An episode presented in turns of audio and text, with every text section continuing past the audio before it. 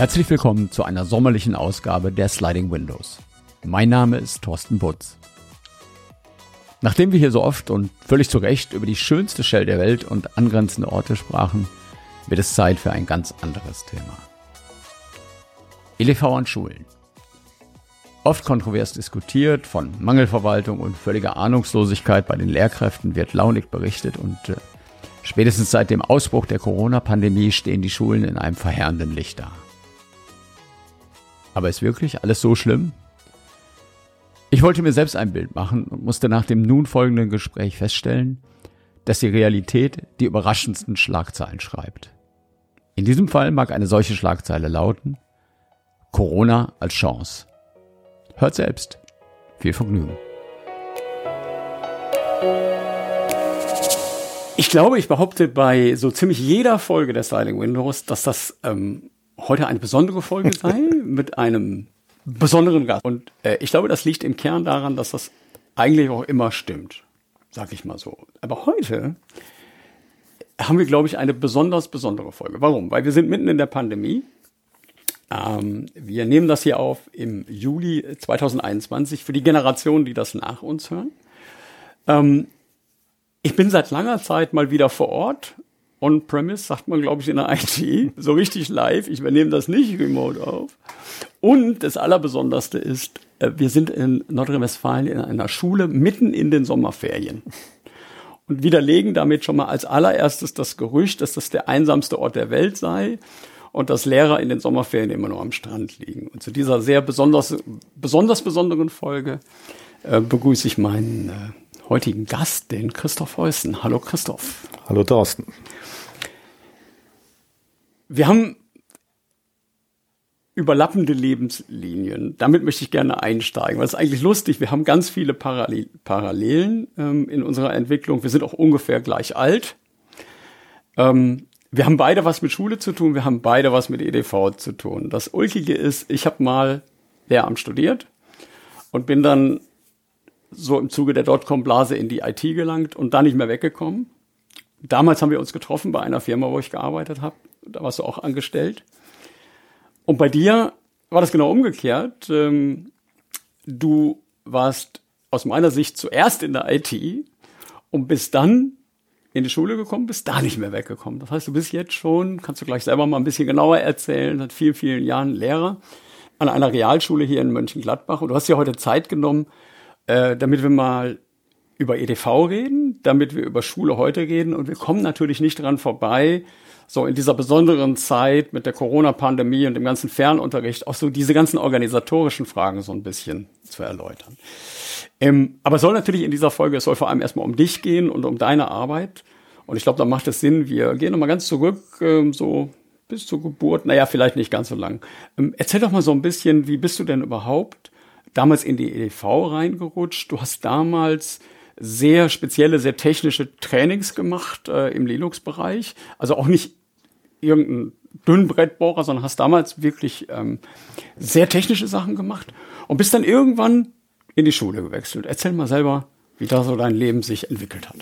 Ja, ich fange nicht ganz vorne an, aber so im, im Studium habe ich halt ursprünglich mal Geschichte und Biologie auf Lehramt studiert und bin dann irgendwie auch durch meine Kontakte im Studentenwohnheim äh, mit IT mal ein bisschen tiefer in Berührung gekommen und habe dann auch da man Informatik auf Lehramt nicht studieren konnte, zumindest nicht auf Sekundarstufe 1, habe ich ein Begleitstudium meiner Uni gemacht. Und da äh, bin ich dann eben sehr intensiv, weil Linux damals das große Ding war, eben mit äh, deutsche Linux-Distribution in Verbindung gekommen. Ich war der Vorläufer von Red Hat 6.0, war das, glaube ich, oder so. Und, und äh, da habe ich mich dann halt so reingearbeitet. Und nach dem Examen hielt ich das auf einmal nicht mehr für eine gute Idee, Lehrer zu werden ich weiß auch nicht, irgendwie, man hat ja Beispielunterricht gemacht, auch während des Studiums und irgendwie habe ich gedacht, das bringst du nicht, da hast du auch keinen Bock drauf. Und dann habe ich mich damals einfach bei dieser ominösen Firma beworben, die es ja heute leider nicht mehr gibt. Ah, und äh, bin dann natürlich, da ich ja schon Erfahrung im Linux-Bereich hatte, dann auch da hauptsächlich einsortiert worden habe da aber auch alles mögliche andere gemacht. Also auch die ganzen Anwendertrainings, weiß ich noch. Das war also eine ganz schöne Bandbreite, weil ich dann da halt abgedeckt habe. Und da habe ich dann auch einige Jahre gearbeitet, viel gelernt, war auch eine sehr schöne Zeit. Und dann, äh, ja, im Zuge war das, das war, glaube ich, so die, die Börsenblase, die damals geplatzt ist und sowas. Da irgendwann ging es dann, 2003 war das, glaube ich, ging es dem Ende zu. Und die Firma war insolvent und ich musste mich dann komplett neu aufstellen und habe dann überlegt, was ich mache. Damals waren auch massig ITler auf dem Markt. Ich war jung Vater und die Angebote waren dann eher nicht in Deutschland, sondern auch teilweise woanders und das wollte ich nicht. Und dann habe ich mich einfach mal in der Schule umgehört und bin dann hier an diese Schule gekommen, wo man jemanden suchte, der da eben die IT aufbaut, so ein bisschen. Und der, mein Vorgänger ist dann in Rente gegangen und dann sollte ein fließender Übergang werden. Und dann habe ich gedacht, guckst du mal rein, wie dir das gefällt. Ja, und das war jetzt vor knapp 20 Jahren. Und jetzt sieht so aus, als ob ich das noch ein bisschen weitermachen werde. Ja, jetzt müssen wir natürlich noch mal so ein bisschen diese Zeit zusammenfassen. du hast schon gesagt, deutsche Linux-Distribution. Das, äh, ich erzähle das ja öfter hier in diesem Kontext, aber es ist einfach zu schön. Denn man schwelgt halt in Erinnerungen. Die 90er Jahre, ähm, Linux wurde doch erstaunlich schnell populär, was aber natürlich auch äh, damit zu tun hatte, dass Linux ja jetzt nicht aus aus dem, vom Himmel fiel, sondern es gab dieses lange, lange Erbe der äh, unixoiden Betriebssysteme mit diesen ganzen Rechtsstreitigkeiten und dann wurde in rasender Geschwindigkeit diese alternative Linux äh, populär.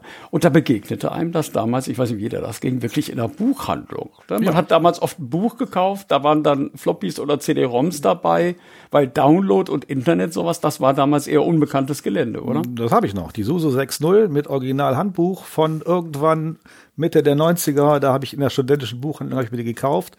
Und das war ja eben der Unterschied zu den ganzen Unixoiden, dass wir das alles wunderbar auf unserem PC installieren konnten zu Hause. Und das war, denke ich, eben das, was den Unterschied ausgemacht hat. Ob ich ansonsten damit in Berührung gekommen wäre, weiß ich nicht. Wahrscheinlich eher nicht. Aber das als Alternative auf dem PC zu haben, war schon reizvoll. Also gerade bei den ganzen Fricklern natürlich, die da damals im universitären Umfeld unterwegs gewesen sind. Ja. Nee, wir haben damals halt eine Zeit gehabt, äh, ich erinnere mich noch, als ich in diese äh, Firma kam, äh, von der Christoph gerade erzählt hat, wo wir dann Kollegen wurden, das war ein Riesenumfeld, da gab es gefühlt tausend Leute, die ähm, technische Trainings gemacht haben, die Beratungen gemacht haben, etc. Und ich weiß noch ganz genau, ähm, das meiste, was dort äh, gelehrt und beraten wurde, kannte ich gar nicht. Also so Netware und sowas. Das, da hattest du ja als Privatmensch gar nichts mit zu tun. Du kommst dann da in die Firma und das waren die großen Dinge. Ich kann mich noch gut erinnern, einige Kollegen haben sich damals auch um OS 2 gekümmert. Das war auch mal eine Zeit lang mhm. äh, der große Runner. Und dann gab es eben auch ein paar Leute, die äh, Linux gemacht haben. Wenn wir da noch mal kurz ähm, eine Sekunde bei bleiben, weil das ja auch wirklich eine ganz spannende Zeit ist. Äh, damals war das so, dass das Unternehmen Partnerunternehmen von Red Hat war. Ähm, du warst damals auch, wie hieß das, RHCT, waren glaube ich die Trainer, ja, ja, RHCE ja, ja. waren die RHCX Engineers. hieß das Ding. Erzähl mal ein bisschen davon, weil also, das, glaube ich, ganz interessant ja, ja, ist. Wir weiß ob halt heute so die, noch Die drei Standbeine zumindest, wo ich mich noch daran erinnern kann, das war die große Microsoft-Abteilung hatte, dann etwas kleiner Novell Netware, beziehungsweise nachher eDirectory, wobei die da auch schon mit Linux zu tun hatten. Aber gut. Und äh, dann hatten wir eben den Bereich da gab es schon einen Kurs Linux, Unix Grundlagen, der auch nachher noch sehr erfolgreich lief. Und dann hat man eben die Zertifizierung bei Red Hat aufgegriffen. Und dann bin ich dann eben durch die äh, Prüfungen da gegangen und habe mich dann eben weitergebildet. Und das damals war, war es noch das große Glück, dass ich das direkt in Stuttgart bei Red Hat selber machen konnte und dann auch die Leute noch Kontakt zu den Leuten hatte. Also sehr sehr lehrreich und habe danach eben bei uns in der Firma mit noch einem Kollegen eben dann den Bereich Linux mehr oder weniger ja aufgebaut, kann man sagen. Ne? Und dann eben die ja RACE, diese Red Hat Certified Engineering Geschichte, da habe ich halt die Zertifizierungen gemacht, aber auch immer andere Kurse eben für spezielle Kunden auch auf anderen Unixen unterrichtet. Also das war schon sehr interessant, eine sehr schöne Zeit. Und da muss man vielleicht auch noch mal dazu sagen, dass das Besondere dabei immer war, das war jetzt nicht um, das war nicht so eine ähm, ähm, so eine einfache Zertifizierung. Ich weiß gar nicht, ob einfach so das richtige Wort ist. Also der Anspruch dieser Zertifizierung war nie, dass man möglichst viele Leute damit erreicht, sondern es war schon ein bisschen elitär. Es war nicht äh, einfach, diese Red Hat-Zertifizierung zu bekommen und ihr musstet da auch wirklich vor Ort mit den Leuten Prüfungen abmachen. Also nicht so Klick, Klick, Klick-Tests, wie man das an vielen Stellen sonst hat. Also der Chef hätte es natürlich gerne ein bisschen mehr in die Breite gehabt. Aber es war, ne, die Anzahl war, äh, die Kurse waren immer gebucht, aber so viele nicht. Und das lag wirklich daran, dass das äh, also sowohl die, der Kurs an sich war praktisch. Jeder hatte seinen eigenen Rechner mit den Übungen direkt am Rechner am jeweilig aktuellen Red Hat System. Und die Prüfung war auch praktisch. Das heißt, die mussten dann einen Theorieteil machen und dann aber auch wirklich praktische Aufgabenstellungen am Rechner selber lösen, die eben über so eine Schulungsumgebung dann da eingebaut wurden und dann wirklich Fehleranalyse betreiben.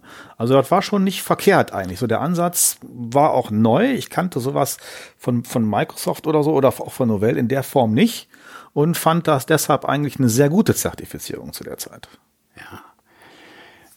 Wenn man jetzt noch mal so ein bisschen die ähm, von, von da ausgehend die Entwicklung der letzten 20 Jahre mal so im Schnellraffer, im Zeitraffer ähm, Revue passieren lässt, im, hast du noch eine Idee, wie, wie, wie war deine Erwartung, wie das weitergeht, dass Linux so ähm, omnipräsent wird, so erfolgreich wird und auch diese ganzen damals noch großen Systeme wie Solaris, die ganzen Unixoiden Systeme, dass Linux das komplett verdrängt. War, war das, kannst du dich vielleicht nur daran erinnern, war das so eine Erwartungshaltung, die du hattest oder hat dich das dann selber überrascht? Nee, das, das war schon abzusehen, dass äh, immer mehr in Richtung Linux gehen würde und diese Unix-Systeme zumindest vielfach eben dann vom Markt eben verdrängt werden, dass sie nicht mehr gibt. War damals, also Solaris war schon, also auch bei den Firmen, wo ich teilweise war, schon im Aussterben quasi begriffen. Und äh, klar, das war natürlich, äh, Linux hatte schon, äh, ja, war halt ein, ein sehr schönes System, wo ich eben auf unterschiedlichste Art und Weise mitarbeiten konnte. Ich hatte aber auch nie irgendwie den Eindruck, als ob das irgendwann in den Desktop gehen würde. Da habe hab ich immer Microsoft favorisiert gesehen, weil da, da war es einfach, da war es einfach nicht gut genug für, beziehungsweise da waren die, die Sachen, äh, ja, ich, nicht gut genug, aber irgendwie war klar, dass, dass das Microsoft eben nicht verdrängen könnte. Im Serverbereich hat's ja auch vielfach. Und äh, da war mir auch klar, dass das ein, auch auf die nächsten Jahrzehnte eben ein großer Markt und immer schön Arbeit für mich bedeutet und so weiter. Und äh, das ist ja auch im Prinzip ist es ja auch so gekommen, wie ich mir es damals, wie ich damals vermutet hatte. Ich fand an dem Red Hat-System immer schön und bin, wenn ich ehrlich bin, bis heute so ein bisschen traurig, dass sich das geändert hat. Ähm, ich fand schön, dass das so ein in meinen Augen übersichtliches System ist, ein klares System, ein Hersteller, der, obgleich Open Source, ganz klar die Richtung vorgibt, wo es hingeht. Du hast ein Paketmanagement-System, ne, RPM traditionell, äh, eine quasi der Urgesteine, ähm, mit dem man die Basis gelegt hat. Und dann ist so ein bisschen äh, eine Veränderung eingetreten, dass, dass, dass Red Hat doch sich sehr, sehr stark auf diesen Firmenkundenbereich fokussiert hat. Das ist mittlerweile gegeben. Und es gibt jetzt parallel dazu Fedora, dann gibt es noch diese ganzen ähm, Varianten wie CentOS und wie die alle heißen. Das forkt sich ja permanent lustig vor sich hin.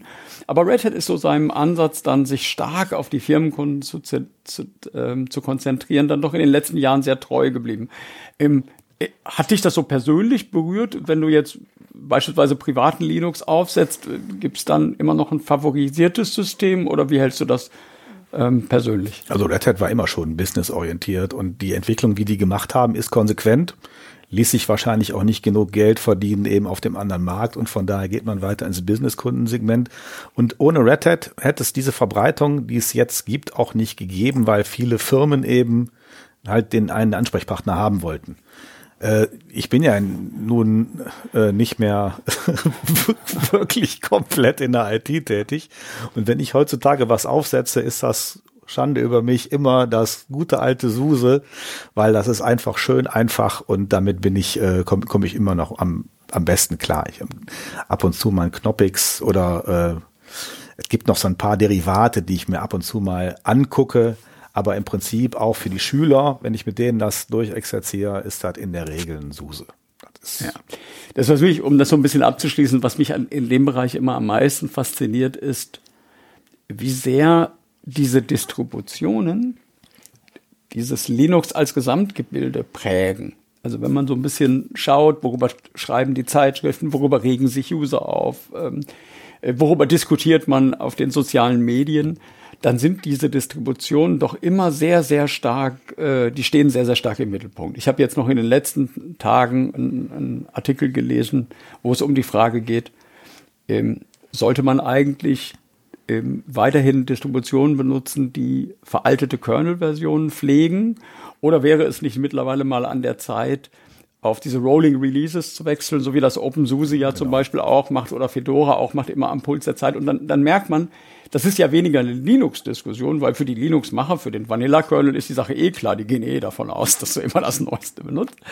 Aber so diese Distributionen ähm, sind schon immer wichtig, ne? Und damit entstehen dann natürlich auch Probleme, Probleme für die Anwender, weil es dann eben doch nicht so einfach ist, sich zurechtzufinden, weil daraus eben das Problem entsteht, wenn man gewöhnt ist, mit SUSE zu arbeiten und man steckt nicht so ganz tief drin, dann ist eine andere Distribution eine Herausforderung. Deshalb benutzen wir ja auch größtenteils SUSE, weil diejenigen, auch die Kollegen teilweise, die äh, dann mitarbeiten, eben, wenn die was kennen, ist es SUSE bei den Schülern größtenteils auch. Es ist einfach so, das ist am weitesten verbreitet, wenn ich das mal so so sagen darf.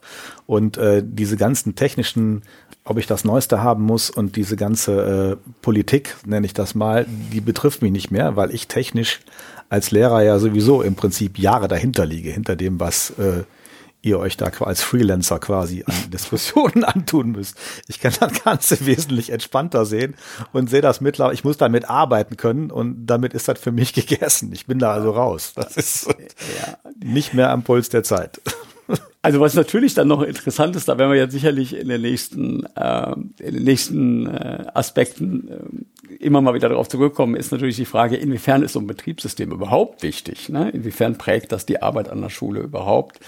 Ähm, was ist, wenn ich äh, einen Stapel iPads äh, vielleicht von der Schulverwaltung hingestellt bekomme? Kann man damit überhaupt sinnvoll arbeiten? Das sind sicherlich alles Aspekte, über die man reden kann. Machen wir die, ähm, fangen wir an, äh, gehen wir einen Schritt weiter in der Zeitreise. Du bist dann in die Schule gekommen, so in den Nullerjahren, wie man heute sagt. Du hast gesagt, wahrscheinlich so 2003, 2004, 2005 in der Ecke. Ja, so. Und hast so ein bisschen angefangen, dich hier, ähm, auch schon an dieser Schule? Ja, ja, ich war immer nur hier. Ja, ähm, du kennst nur die eine. Das spricht für die Schule. Du hast keine Fluchtgedanken. Ich kenne auch andere, aber ich habe mich nie wegbeworben. Jedenfalls die Initialzündung war, dass man eigentlich gar nicht so sehr einen Lehrer brauchte. Die braucht man auch immer. Aber vor allem brauchte man mal jemand mit EDV-Kenntnis, oder? Aber danach ist dann viel passiert. Ja, logisch. Ich meine, ne, klar, ich hatte natürlich das entsprechende Studium ja irgendwann Gott sei Dank mal fertig gemacht, zumindest bis zum ersten Staatsexamen. Und dann brauchte man äh, halt einen Informatiker, der aber auch Lehrer ist. Und äh, dadurch, dass ich eben dieses erste Staatsexamen hatte, konnte ich dann eben nachher und die entsprechenden Jahre Berufserfahrung eben in der IT-Firma bin ich hier als Seiteneinsteiger quasi eingestiegen und äh, habe dann mein Referendariat berufsbegleitend gemacht.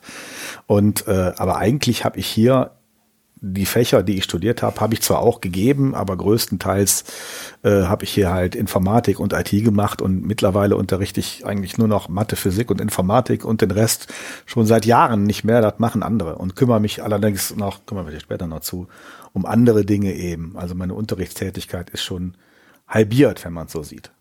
Und äh, ja, da habe ich hier natürlich entsprechend veraltete Umgebung vorgefunden und musste dann gucken, was ich draus mache. Ne? Das war dann, äh, musste man dann eben als die, bei, der, bei der Stadt hat man schnell mitgekriegt, dass hier ein ITler sitzt. Und dann bin ich in entsprechende Gremien eben auch reingeholt worden, immer auch gefragt worden zu bestimmten Themen und sowas. Habe dadurch sehr gute Kontakte gehabt, habe dadurch auch meine Kontakte zu Firmen intensivieren können, dadurch immer wieder mal die ein oder andere Spende akquiriert. Und hatte halt immer äh, viel Manövriermasse, immer viel Rechner, wo ich mit basteln konnte und habe dann mit den Schülern quasi äh, muss ich sagen, ich hatte wirklich eine Zeit lang, da gab es hier auch kein Windows, sondern da hatte ich ja wirklich nur Linux-Rechner stehen, auch in den Informatikräumen. Das war also gab es auch mal diese Zeit. Irgendwann hat man dann wieder gewechselt. Aber äh, man hatte halt immer was zu tun und äh, mir hat das eigentlich immer sehr viel Freude gemacht, hier zu arbeiten. Man hat auch mal viel Neues gelernt. Also eigentlich eine sehr abwechslungsreiche Tätigkeit. Jetzt muss man noch mal dazu sagen, ich weiß nicht, ob wir das bereits erwähnt haben, du arbeitest an einer Realschule. Mhm. Das ist noch mal interessant, auch wenn man so sieht, was ihr hier macht, ist man eher positiv überrascht ähm, was hier alles geht. Da wirst du bestimmt gleich noch ein bisschen mehr zu erzählen. Also eine Realschule, kein Gymnasium, wie man jetzt vielleicht im ersten Moment denken sollte. Das heißt, die ähm, Jugendlichen hier, fünftes bis zehnte Schuljahr. Ne? Das ist auch eine bestimmte Altersklasse. Ja, aber Gymnasium kam ja damals gar nicht in Frage, weil du ja hier an den Realschulen das Wahlpflichtfach Informatik damals ab Klasse 9 und 10, mittlerweile ab Klasse 7 hast. Das heißt, du hast ein richtiges Fach mit Kindern, die das auch wirklich wählen. Und das ist natürlich jetzt mittlerweile vier Jahre machst du mit denen. Da muss man schon auch ein bisschen was können. Ne? Also das ist dann auch schon äh, schon interessant und da kann man äh, einiges mehr machen als früher eben nur Word und Excel. Und von daher äh, war das die Schulform, die ich schon favorisiert habe, weil die anderen haben das so in der Form nicht. Äh, Im Gymnasium spielte Informatik in der Mittelstufe pff, kaum eine Rolle, in der Oberstufe ja. Aber äh, hier hast du wesentlich mehr Freiheiten gehabt. Gab auch keinen offiziellen Lehrplan, was natürlich für jemanden, der dann irgendwo anders herkam, eben optimal ist. Und da konnte man sich richtig austoben und wirklich auch viele Sachen eben hier ausprobieren. Also das ist natürlich ein ganz interessanter Aspekt, weil man natürlich durch die begrenzte Zeit, die man hat, durch die stärker begrenzte Zeit, als wenn man jetzt an Sek 1 und Sek 2 denkt, ähm, man kann das nicht auf später verschieben. Ne? Also in, an, äh, in der gymnasialen ähm, Welt könnte man immer argumentieren, naja, bestimmte Lerninhalte sind dann eher was für die Oberstufe. Aber in der, in der Realschule hast du das nicht. Das heißt, wenn du mit denen Informatik machst, dann genau in diesen Jahren, die du hast, in diesem Mittelstufenbereich. Und dann ist wahrscheinlich dieser Aspekt, dass die Kinder sich da mehr oder minder freiwillig für entscheiden, die Jugendlichen, ein, wichtiger Punkt für die Motivation, dass das überhaupt funktioniert. Ne? Du hast natürlich, äh, klar, du hast einen Kurs eben und äh, du kannst in diesen, in diesen Jahren kannst du wirklich viel, kannst du wirklich viel Interesse wecken. Ich habe also jede Menge ehemalige Schüler, die stecken mich heute dreimal in die Tasche. Aber das, das macht die Sache ja interessant, vor allem wenn man sich mit denen mal wieder trifft. Schafft ja auch wieder weitere Kontakte wieder in die Industrie und sowas und man hat mal wieder irgendwie so, so ein paar, paar Treffen mit den ehemaligen und so. Das ist eben, äh, ja, man hat eben keine Oberstufe, wo man dann eben Sachen ja auf einem anderen Niveau angehen kann. Aber es gibt ja im Prinzip auch nichts, was ich in der Mittelstufe nicht machen kann. Ich kann das Niveau ja immer noch ein bisschen runterschrauben, das noch ein bisschen vereinfachen. Mhm. Aber ich kann ja alle Aspekte ansprechen, die ich auch in der Oberstufe ansprechen kann. Ja, man darf natürlich auch nie den Aspekt äh, vergessen, dass man Kinder immer unterschätzt, Kinder und Jugendliche, egal in welchem Alter. Also ich würde sogar noch tiefer hineingehen in den Primarstufenbereich. Ich glaube, vieles von dem, was du machst, könnte man da schon problemlos Einiges, anbahnen. Ja. Ähm, wo man vielleicht selber ein bisschen überrascht ist, dass das so funktioniert. Ich würde aber ganz gerne noch an einer Stelle einhaken, die du gerade erwähnt hast. Ähm, du hast gerade mal kurz erwähnt, ähm, du hast dich ein bisschen gewundert, hast dich erstmal orientiert. Was ist als du eingestiegen bist, an dieser Schule denn vorhanden? Ja, was war denn damals vorhanden? Was wurde denn damals gemacht? Was war das, was du vorgefunden hast? Also vorgefunden habe ich Gott sei Dank einen Kollegen damals, so ein richtig alter Haudegen, der auch Physiker und Techniklehrer war und der auch damals schon ziemlich viel Elektrotechnik und Steuerungstechnik auf dem damaligen Niveau eben schon gemacht hat. Und das war schon sehr interessant. Und ja gut, Rechnertechnik müssen wir uns nicht darüber unterhalten. Man war damals aktuell, ich glaube, Pentium 90 und Windows, weiß ich gar nicht, 95 war das, glaube ich, sogar noch. Und äh, gut, dann äh, mit so einer Wächterkarte, die dann alles wieder gelöscht hat und sowas. Das war schon gruselig. Das habe ich auch ziemlich schnell alles rausgeschmissen und das ganze System ein bisschen offener gestaltet. Und äh, ja, aber das war halt das, das Niveau, was da war und darauf konnte man dann halt aufbauen. Ne? Man hatte, ich habe dann auch schnell noch einen, zwei weitere Informatikräume einrichten können, eben durch die Rechner und dann irgendwann von der Stadt auch wirklich dann die Vernetzung in den Räumen professionell machen lassen. Vorher habe ich halt alles selber gemacht, den ganzen Kram. Man hatte halt viele Projekte und ich habe da damals immer schön alles mit den Schülern gemacht. Also die haben die Rechner installiert, die haben die ganze Verkabelung auch teilweise gemacht. Jetzt nicht wirklich mega professionell, aber schon so, dass man nachher in den Räumen arbeiten konnte. Und äh, da konnte man die eben sehr schön, äh, ja, mit, mit beschäftigen. Und die haben dann wirklich eben praktisch auch ein paar Sachen gelernt. Fanden die auch immer gut. Haben wir Projektwochen gemacht oder teilweise das im Unterricht. Und äh, mache ich heute noch viele Sachen, dass, dass wenn, äh, wenn ich einen Stapel neuer Laptops geschenkt kriege, dann installieren wir die im Kurs oder sowas. Ne? Also auch Dual-Boot-Installationen haben wir dann immer gemacht. Und äh, die freuen sich dann total, weil sie mal wirklich was Produktives machen können und die lernen dadurch ja auch einiges. Von daher sind solche Dinge kann man immer, kann man immer mitnehmen. Und wenn man das so anpackt, kriegt man eigentlich einiges geschafft und macht sich auch selber nicht kaputt und sitzt auch nicht hier bis nachts. Ne? Jetzt muss man natürlich eine Sache nochmal ganz klar fokussieren. Wir reden jetzt im Moment über diesen sehr engen Bereich des Informatikunterricht, genau. sage ich mal. Wir werden auf jeden Fall äh, dieses Gespräch noch ein bisschen perspektivisch ja. ausweiten, nämlich im, was heißt Digitalisierung, wenn ich jetzt an den Bereich Deutsch denke, oder was heißt Digitalisierung im Zeitalter von Corona, wo auf einmal alle von zu Hause arbeiten. Zu diesen Aspekten kommen wir noch. Wir sind jetzt gerade bei diesem engen Bereich Informatik. Und du hast gesagt, ein ganz wichtiger Punkt als Vorvoraussetzung, als Startpunkt ist, dass man Informatik nicht trennen kann von Elektrotechnik, von Mess- und Regeltechnik. Da denken wir an so Sachen wie Arduino und den ganzen Kram. Ähm, beschreibt doch mal so ein bisschen, wie sich das dann entwickelt hat im Laufe der Jahre. Wo sind da so die Schwerpunkte? Was macht ihr da? Damit man mal so sich ein bisschen vorstellen kann. Wo ist so das Niveau in den verschiedenen Klassen? Ich glaube, manch einer wäre überrascht, würde ich mal unterstellen, wenn man jetzt in euren Unterricht hineinplatzt, was ihr in einer bestimmten Altersstufe alles schon machen könnt. Also als ich angefangen habe, und das äh, weiß ich noch genau, da gab es ja die Mikrocontroller-Technik, da hatten wir einen PIC-Mikrocontroller auf einem sogenannten Brennerboard und ich habe dann eine Kooperation gehabt mit einer Firma hier, Signal- und Regeltechnik und die haben dann teilweise wirklich noch in Assembler programmiert. Das habe ich dann aber auch schnell drangehangen, weil irgendwo äh, das ist ein zu hohes Niveau. Und dann kam ja Gott sei Dank diese ganzen Arduino-Boards auf und sowas und die bieten mir natürlich sehr einfach die Möglichkeit einzusteigen, auch auf verschiedenen Niveaustufen. Äh, auch die Programmierumgebung ist äh, einmal die, die normale Programmierumgebung von Arduino selber. Es gibt aber auch eine, die sieht aus wie dieses sogenannte Scratch mit Bausteinen. Kann ich also auch mit deutlich kleineren Schülern dran arbeiten. Da gibt's mittlerweile so viel, was man da machen kann. Ähm, irgendwann haben wir auch mal angefangen mit, äh, habe ich die Siemens SPSen besorgt und dann äh, ein bisschen speicherprogrammierbare Steuerung und auch wirklich dann in Zusammenarbeit mit dem Technikkurs, dass die eben irgendwelche Schaltungen gebaut haben, Gewächshäuser oder irgendwas oder Schaufensterbeleuchtung zu bestimmten Uhrzeiten und wir das dann programmiert haben und sowas. Da kann man also wirklich einiges machen, was ich für klassische IT halte und was mir auch immer so wieder gesagt wird in den Firmen bei den Ausbildungsleitern.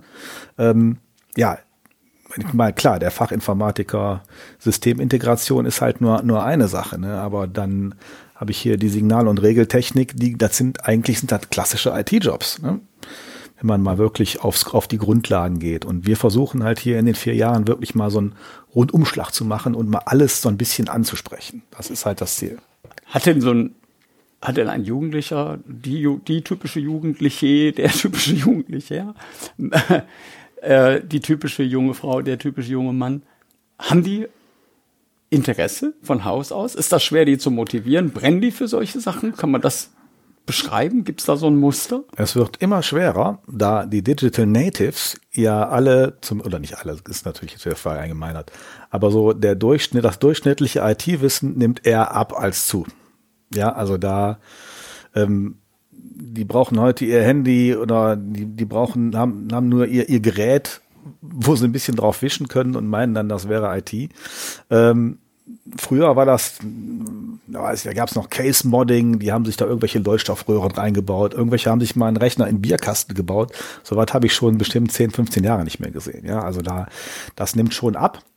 Aber IT hat natürlich einen hohen Stellenwert und deshalb sind viele auch bereit zu lernen und kriegen auch was mit.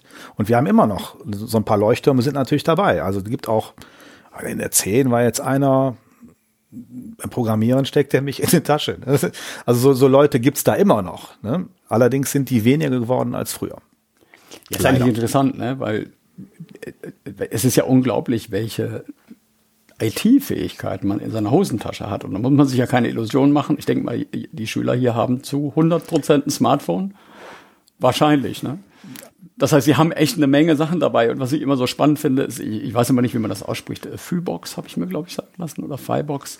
Wenn man sich diese Anwendung anguckt, äh, die es für Android oder iOS gibt, wo man dann diese ganzen Sensoren auslesen kann, mhm. die so ein Gerät heute hat. Und was man damit alles zeigen kann, wenn man das denn will. Und das, das schleppen wir einfach rum, um irgendwie Textnachrichten zu verschicken und äh, zu surfen. Eben, eigentlich überrascht es mich so ein bisschen, dass du sagst, es wird immer schwerer. Ne, es ist einfach Technik, die da ist, die omnipräsent ist. Das, was du mir da gerade gezeigt hast, kenne ich. Das haben wir auf unseren iPads natürlich jetzt als Programm drauf, ne, mhm. ne, klar. Aber bei den Handys, also Schülerhandys zu benutzen, ist immer schwierig, da da die abenteuerlichsten Geräte zusammenkommen und ja. man wirklich einen Mischmasch hat.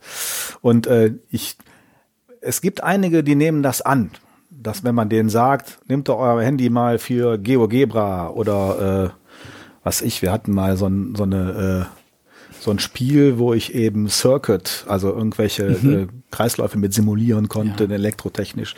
Und äh, das, das sind, sind so, so Dinge, die machen, die, da sind einige, die machen das, aber der Großteil äh, chattet, wischt, guckt YouTube-Videos und es macht schöne Instagram-Fotos, die wissen, kennen alle ihre tausend Filter und das ist es dann aber auch gewesen. Gibt es denn, gibt's denn, gibt's so eine Art Erweckungserlebnis? Also ich sag mal ein Beispiel, was ich jetzt von anderen äh, Kolleginnen und Kollegen gehört habe. Äh, zum Beispiel die Möglichkeit, mit so einem Smartphone Videos zu machen. Und wenn man jetzt zum Beispiel sich vorstellt, äh, man muss ein Referat schreiben. Das nicht zu schreiben, sondern sozusagen als YouTube-Video in Anführungszeichen zu präsentieren. Das motiviert viele. Gibt es so Themen, wo du weißt, wenn ich damit anfange, da erreiche ich einige? Mm, jein, auch nicht wirklich die große Masse. Also ich habe sowas auch, gerade im Anfang habe ich das viel gemacht. Da haben wir auch mal Filme gedreht und äh, es sind äh, wenn wir jetzt die Technik haben, das ist ja jetzt das, das, das nächste Problem. Jetzt durch Corona sind wir ja erst in die Lage gekommen, dass wir wirklich die Technik haben, das, das Ganze auch vernünftig mit Software zu nutzen, die ich denen auch erklären kann. Weil sonst kommen die mit irgendwelchen Sachen, mit 10.000 verschiedenen Sachen, die ich nicht alle überblicken kann, weil ich ja eben noch ein paar andere Sachen zu tun habe. Und äh, dass man, dass man dann eben diese, diese Tablets, die wir ja jetzt haben, die sind natürlich ideal für solche Dinge. Da wird das weiterhin genutzt. Bei, bei Vorträgen wurde es immer schon schon genutzt, dass man dann, dann Filme da eingefügt hat oder sowas. Das war, das können aber, der Großteil kann es nicht. Das ist leider so. Und, ähm, wir haben noch das Problem, dass die Ausdrucksweise noch sehr begrenzt ist. Wir sind ja auch eine, ja, Schule, Standort Typ 5. Wer Lehrer ist, dem sagt sowas was. Also wir sind jetzt nicht irgendwie das Gymnasium im Düsseldorfer Vorort, wo nur die Ärzte ihre Kinder abgeben, sondern das ist hier schon äh, großes Kino manchmal. Ja? Von daher haben wir ja schon dran zu beißen. Viele Chancen. Viele, so kann man es auch formulieren, ja. Na, ist auch so. Sind äh, wirklich super Leute bei. Man, man wundert sich immer, aber man hat eben auch mit vielen zu tun, wo man sich wirklich über die grundlegenden Dinge des ja, Lebens erstmal haben wir ganz andere Probleme, als irgendwie ein Filmchen zu drehen oder so. Ja. Jetzt hast du gerade schon angedeutet, äh, Mess- und Regeltechnik, dieser ganze Bereich Arduino, das ist jetzt kein Geheimnis, dass solche Sachen für euch interessant sind und wirklich was geändert haben. Wenn man nochmal zurückgeht, ich weiß jetzt nicht ganz genau, wann diese ganzen Mikrocomputer so verfügbar geworden sind, weil gegeben hat es die natürlich in unserer Lebenszeit irgendwo schon immer, aber dass man die für äh, 2,20 Euro äh, beim Elektronikhändler um die Ecke bekommen konnte, das ist ja doch noch eine relativ junge Umgebung. Kannst du dich noch erinnern, wann das begonnen hat oder womit ihr ganz am Anfang gearbeitet habt, bis dann wirklich so diese ganze ja, Arduino ja und Co. Ja, am Anfang gab es diese PIC Mikrocontroller, die dann eben über diese sogenannten Brennerboards äh, programmiert wurden. Das war dann Haupt. Es gab vernünftige Programmierumgebungen, gab es kaum. Man musste sich wirklich schon in Assembler reinarbeiten. Das war schon schwierig. Und Arduino, ich glaube so seit zehn Jahren ist das aber mittlerweile haben wir die Dinge auch hier. Müsste ich mal genau gucken. Aber ich meine schon so, da fing das auf jeden Fall an. Und dadurch, ne, alleine schon durch die, die, die Preise und die, diese, diese Entwicklungsumgebung und äh, der ganze einfache Einbau von Sensoren, das hat natürlich unglaublich viel vereinfacht im Gegensatz zu früher. Früher habe ich Schaltungen selber gemacht auch mit, mit, mit äh, den Elektronikbaukästen, die du eben gesehen hast. Ne? Ich kann damit natürlich sehr wohl einen Flipflop bauen und, und, und oder Schaltungen und was weiß ich was. Haben wir auch gemacht, solche Sachen. Aber das ist natürlich so viel schöner. So geht man nochmal in die Ergänzung, baut die Schaltungen nochmal auf, geht aber dann nachher eben in diesen Baustein oder wie das der Ausbildungsleiter von einer bekannten Firma, die Blackbox, das, das Unbekannte darin und äh, kann dann eben programmieren und äh, hat dann die Ergebnisse. Also so ein bisschen Theorie, dass man mal sieht, wie ist sowas wirklich aufgebaut als Schaltung und dann geht man aber zum, zum Produkt und guckt dann eben, was kann ich damit machen und dann habe ich dann die ganze Sensorik da dran. Das ist schon, schon ein schönes Spielzeug, muss man sagen. Jetzt kommen wir ja noch aus einer Zeit, wenn wir jetzt an unsere eigene Schulzeit zurückdenken, da hat man immer noch so ein bisschen Computerclub. Damit meine ich die WDR-Sendung im Hinterkopf. Da hat man dann so ein Steckbrett, wo man noch Diskretschaltungen aufgebaut hat mit Widerständen, Transistoren und so weiter. Jetzt ist ja heute die Arbeit und im Arduino ist halt so ein Stichwort, ja viel stärker geprägt von diesen Entwicklungsumgebungen, wo man auch viel mehr den Jugendlichen schon dieses Objektorientierte mit diesen ganzen Frameworks, die dahinter stecken, die das Ganze so interessant machen, wo es ja auch große Hersteller gibt, ähm, die dann so komplette Kits haben, ähm, das ist ja so, so, so eine Tendenz, wo man doch schon eine andere Richtung ein, einschlägt, oder? Wie siehst du das? Also diese Entwicklungsumgebung, diese Objektorientierung äh, mit diesen ganzen Sen Sensorikdaten umgehen, das ist schon eine andere also das ist ja jetzt, Welt, oder? Der Arduino ist ja eine Sache, ansonsten macht man natürlich auch diese Lego Mindstorms Robotik Technik und sowas. Das machen wir, das machen wir natürlich auch. Da haben wir auch eine Zeit lang immer an dieser First Lego Lego League mitgemacht und sowas. Ähm, klar, da, das ist natürlich nochmal eine ganz andere Welt. Da habe ich dann da wirklich dann, äh, ich weiß, den habe ich mal eine Sortieranlage gebaut, ne? dass man Bausteine nach Farbe sortieren konnte oder sowas. Ne? Das natürlich dann schon äh, sowas mit dem Arduino zu machen, um nachher dann das ganze, die ganze Technik aufzubauen, geht natürlich nicht. Das heißt, wenn ich eine Nummer weitergehen will und dann die Anlage auch wirklich bauen will, dann brauche ich schon diese eben die, die Lego-Bausteine, weil die halt so sehr schön universell sind und ich damit äh, auch mit, mit einfachsten Dingen eben was machen kann, auch Fließbänder schnell realisieren. Das ist dann halt noch einer oben drauf. Also du hast die physikalischen Grundlagen, dann hast du die einfache Technik, wo du die Schaltungen selber baust, dann hast du die Arduino-Geschichten und dann kommt obendrauf eben äh, die Robotik eben mit dem, mit dem Lego Mindstorms und sowas. Das ist aber schon eine deutlich komplexere Geschichte, sowohl in, also in den Installationen, in der Bedienung nicht, ne, wie du schon sagst, alles schön objektorientiert, man klickt sich das zusammen, aber das ist ja der geile Scheiß, ne? so, so, so ist es ja nun mal.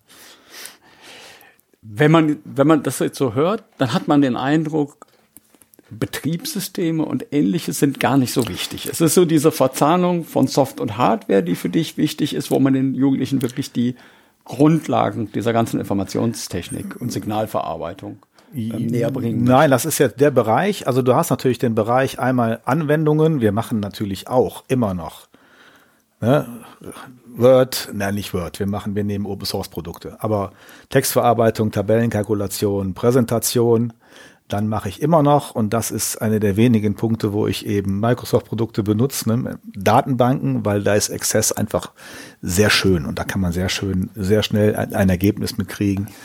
Ähm, wir machen natürlich auch Betriebssysteme, klar, sowohl Microsoft als auch Linux. Die, wie gesagt, die installieren in der Regel auch ein Dual-Boot-System, also wo die dann äh, Microsoft Windows und ein SUSE eben parallel auf einem Rechner installieren, solche Sachen, die lernen damit umzugehen. Wir machen natürlich auch Netzwerkgrundlagen, da bauen wir auch ein eigenes Netzwerk auf. Da nehme ich dann immer ein schönes Knoppix, wo ich dann quasi zwei Netze habe und mein eigenes Internet quasi damit nachbilde. Da nutze ich übrigens immer noch die Sachen aus dem RHCE-Kurs, so die, den Server, der damals aufgesetzt wurde. Ja, der ist ein Router, Nameserver, alles bei. Das ist einfach eine schöne Sache, das Ding läuft. Und äh, also man macht dann nicht nur diese reine, ist ja nicht, ist ja Informatik und nicht äh, Elektrotechnik, sondern da die Sachen machen wir natürlich auch. Ich mache auch klassisches ANSI-C mit allen. also das äh, ist schon vielfältig. Ne? Man hat schon eine ganze, ich mache auch Bildbearbeitung, fällt mir gerade ein, also wirklich so mit GIMP. Ne? Dann nehmen wir den Ronaldo mal aus dem Stadion raus und packen den auf den Bolzplatz. Also selbst solche Sachen äh, ne, das ist halt sehr schön. Du kannst halt mittlerweile so viele Sachen machen, dass die Zeit da schon gar nicht für ausreicht und ich einen gewissen Plan habe, den ich abarbeite und je nach Kurs packe ich dann immer neue Sachen rein oder mache auch mal eine andere Programmiersprache, wenn ich mich langweile oder sowas. Das ist halt immer sehr schön. Du hast so viele Möglichkeiten. Das äh, macht die Sache halt interessant. Dadurch wird es nicht langweilig. Ja, man erwartet jetzt nicht, dass äh, Schüler zwischen dem fünften und zehnten Schuljahr, dass die C lernen, was du gerade gesagt hast. Das ja, doch, in, in, in, Grundzügen schon. Habe ich ja auch, immerhin. Ne? Gut, die, die, dann, dann ist einer jetzt, muss eine Ehrenrunde drehen. Im nächsten Jahr hatte ich keine Lust auf C, da haben wir Python gemacht ist natürlich, da hat er sich beschwert, weil er nicht das gleiche gelernt hat wie im Jahr vorher. Aber ist halt doof. Da muss er eigentlich sitzen bleiben. Nein, äh, also die Grundlagen der Programmierung sind ja die Grundlagen der Programmierung, ne? Und, und Schleifen, Bedingungsabfragen und so weiter, bleibt ja immer noch gleich. Ja. Und das mache ich selbstverständlich, kann, mache ich das, also C eignet sich dafür eigentlich ganz gut, um denen auch mal wirklich so ein bisschen einen Einblick zu geben, was Programmierung noch sein kann. Muss ja nicht nur Clicky Bunti sein. Ne? Kannst du das so ein bisschen zuordnen, ganz allgemein, zwischen diesen Jahren? Ähm, was macht man im fünften, was macht man im sechsten, im siebten. Ich meine das jetzt nicht detailliert, welche Lerninhalte haben wir in welchem Jahr, aber dass man also, sich so ein bisschen vorstellen ja, kann, verteilt in, in, in, sich das In fünf und sechs ist ja Informatik jetzt erst neu, das gibt's ja erst bei uns ab nächstem Schuljahr, da wird ab fünf und sechs Informatik auch wirklich mit ähnlichen Inhalten wie im Kurs gegeben, aber du hast zum Beispiel in Klasse sieben fangen die an und dann lernen die erstmal natürlich in dem Fall bei unserem jetzt im, im Inforaum, wenn die sind, mit, mit Windows 10 umgehen, die lernen Dateien zu kopieren, da können die alles nicht. Ne? Die können mhm. das ja alles nicht mehr. Die lernen ein Programm zu starten und äh, dann mache ich mit denen natürlich erstmal ein bisschen Textverarbeitung, dann recherchieren die ein bisschen, also Recherchetechniken, all solche Sachen, die eigentlich mit Informatik so nichts zu tun haben, aber die müssen natürlich erstmal ein paar Grundlagen haben und das benutzen wir dann ja weiter.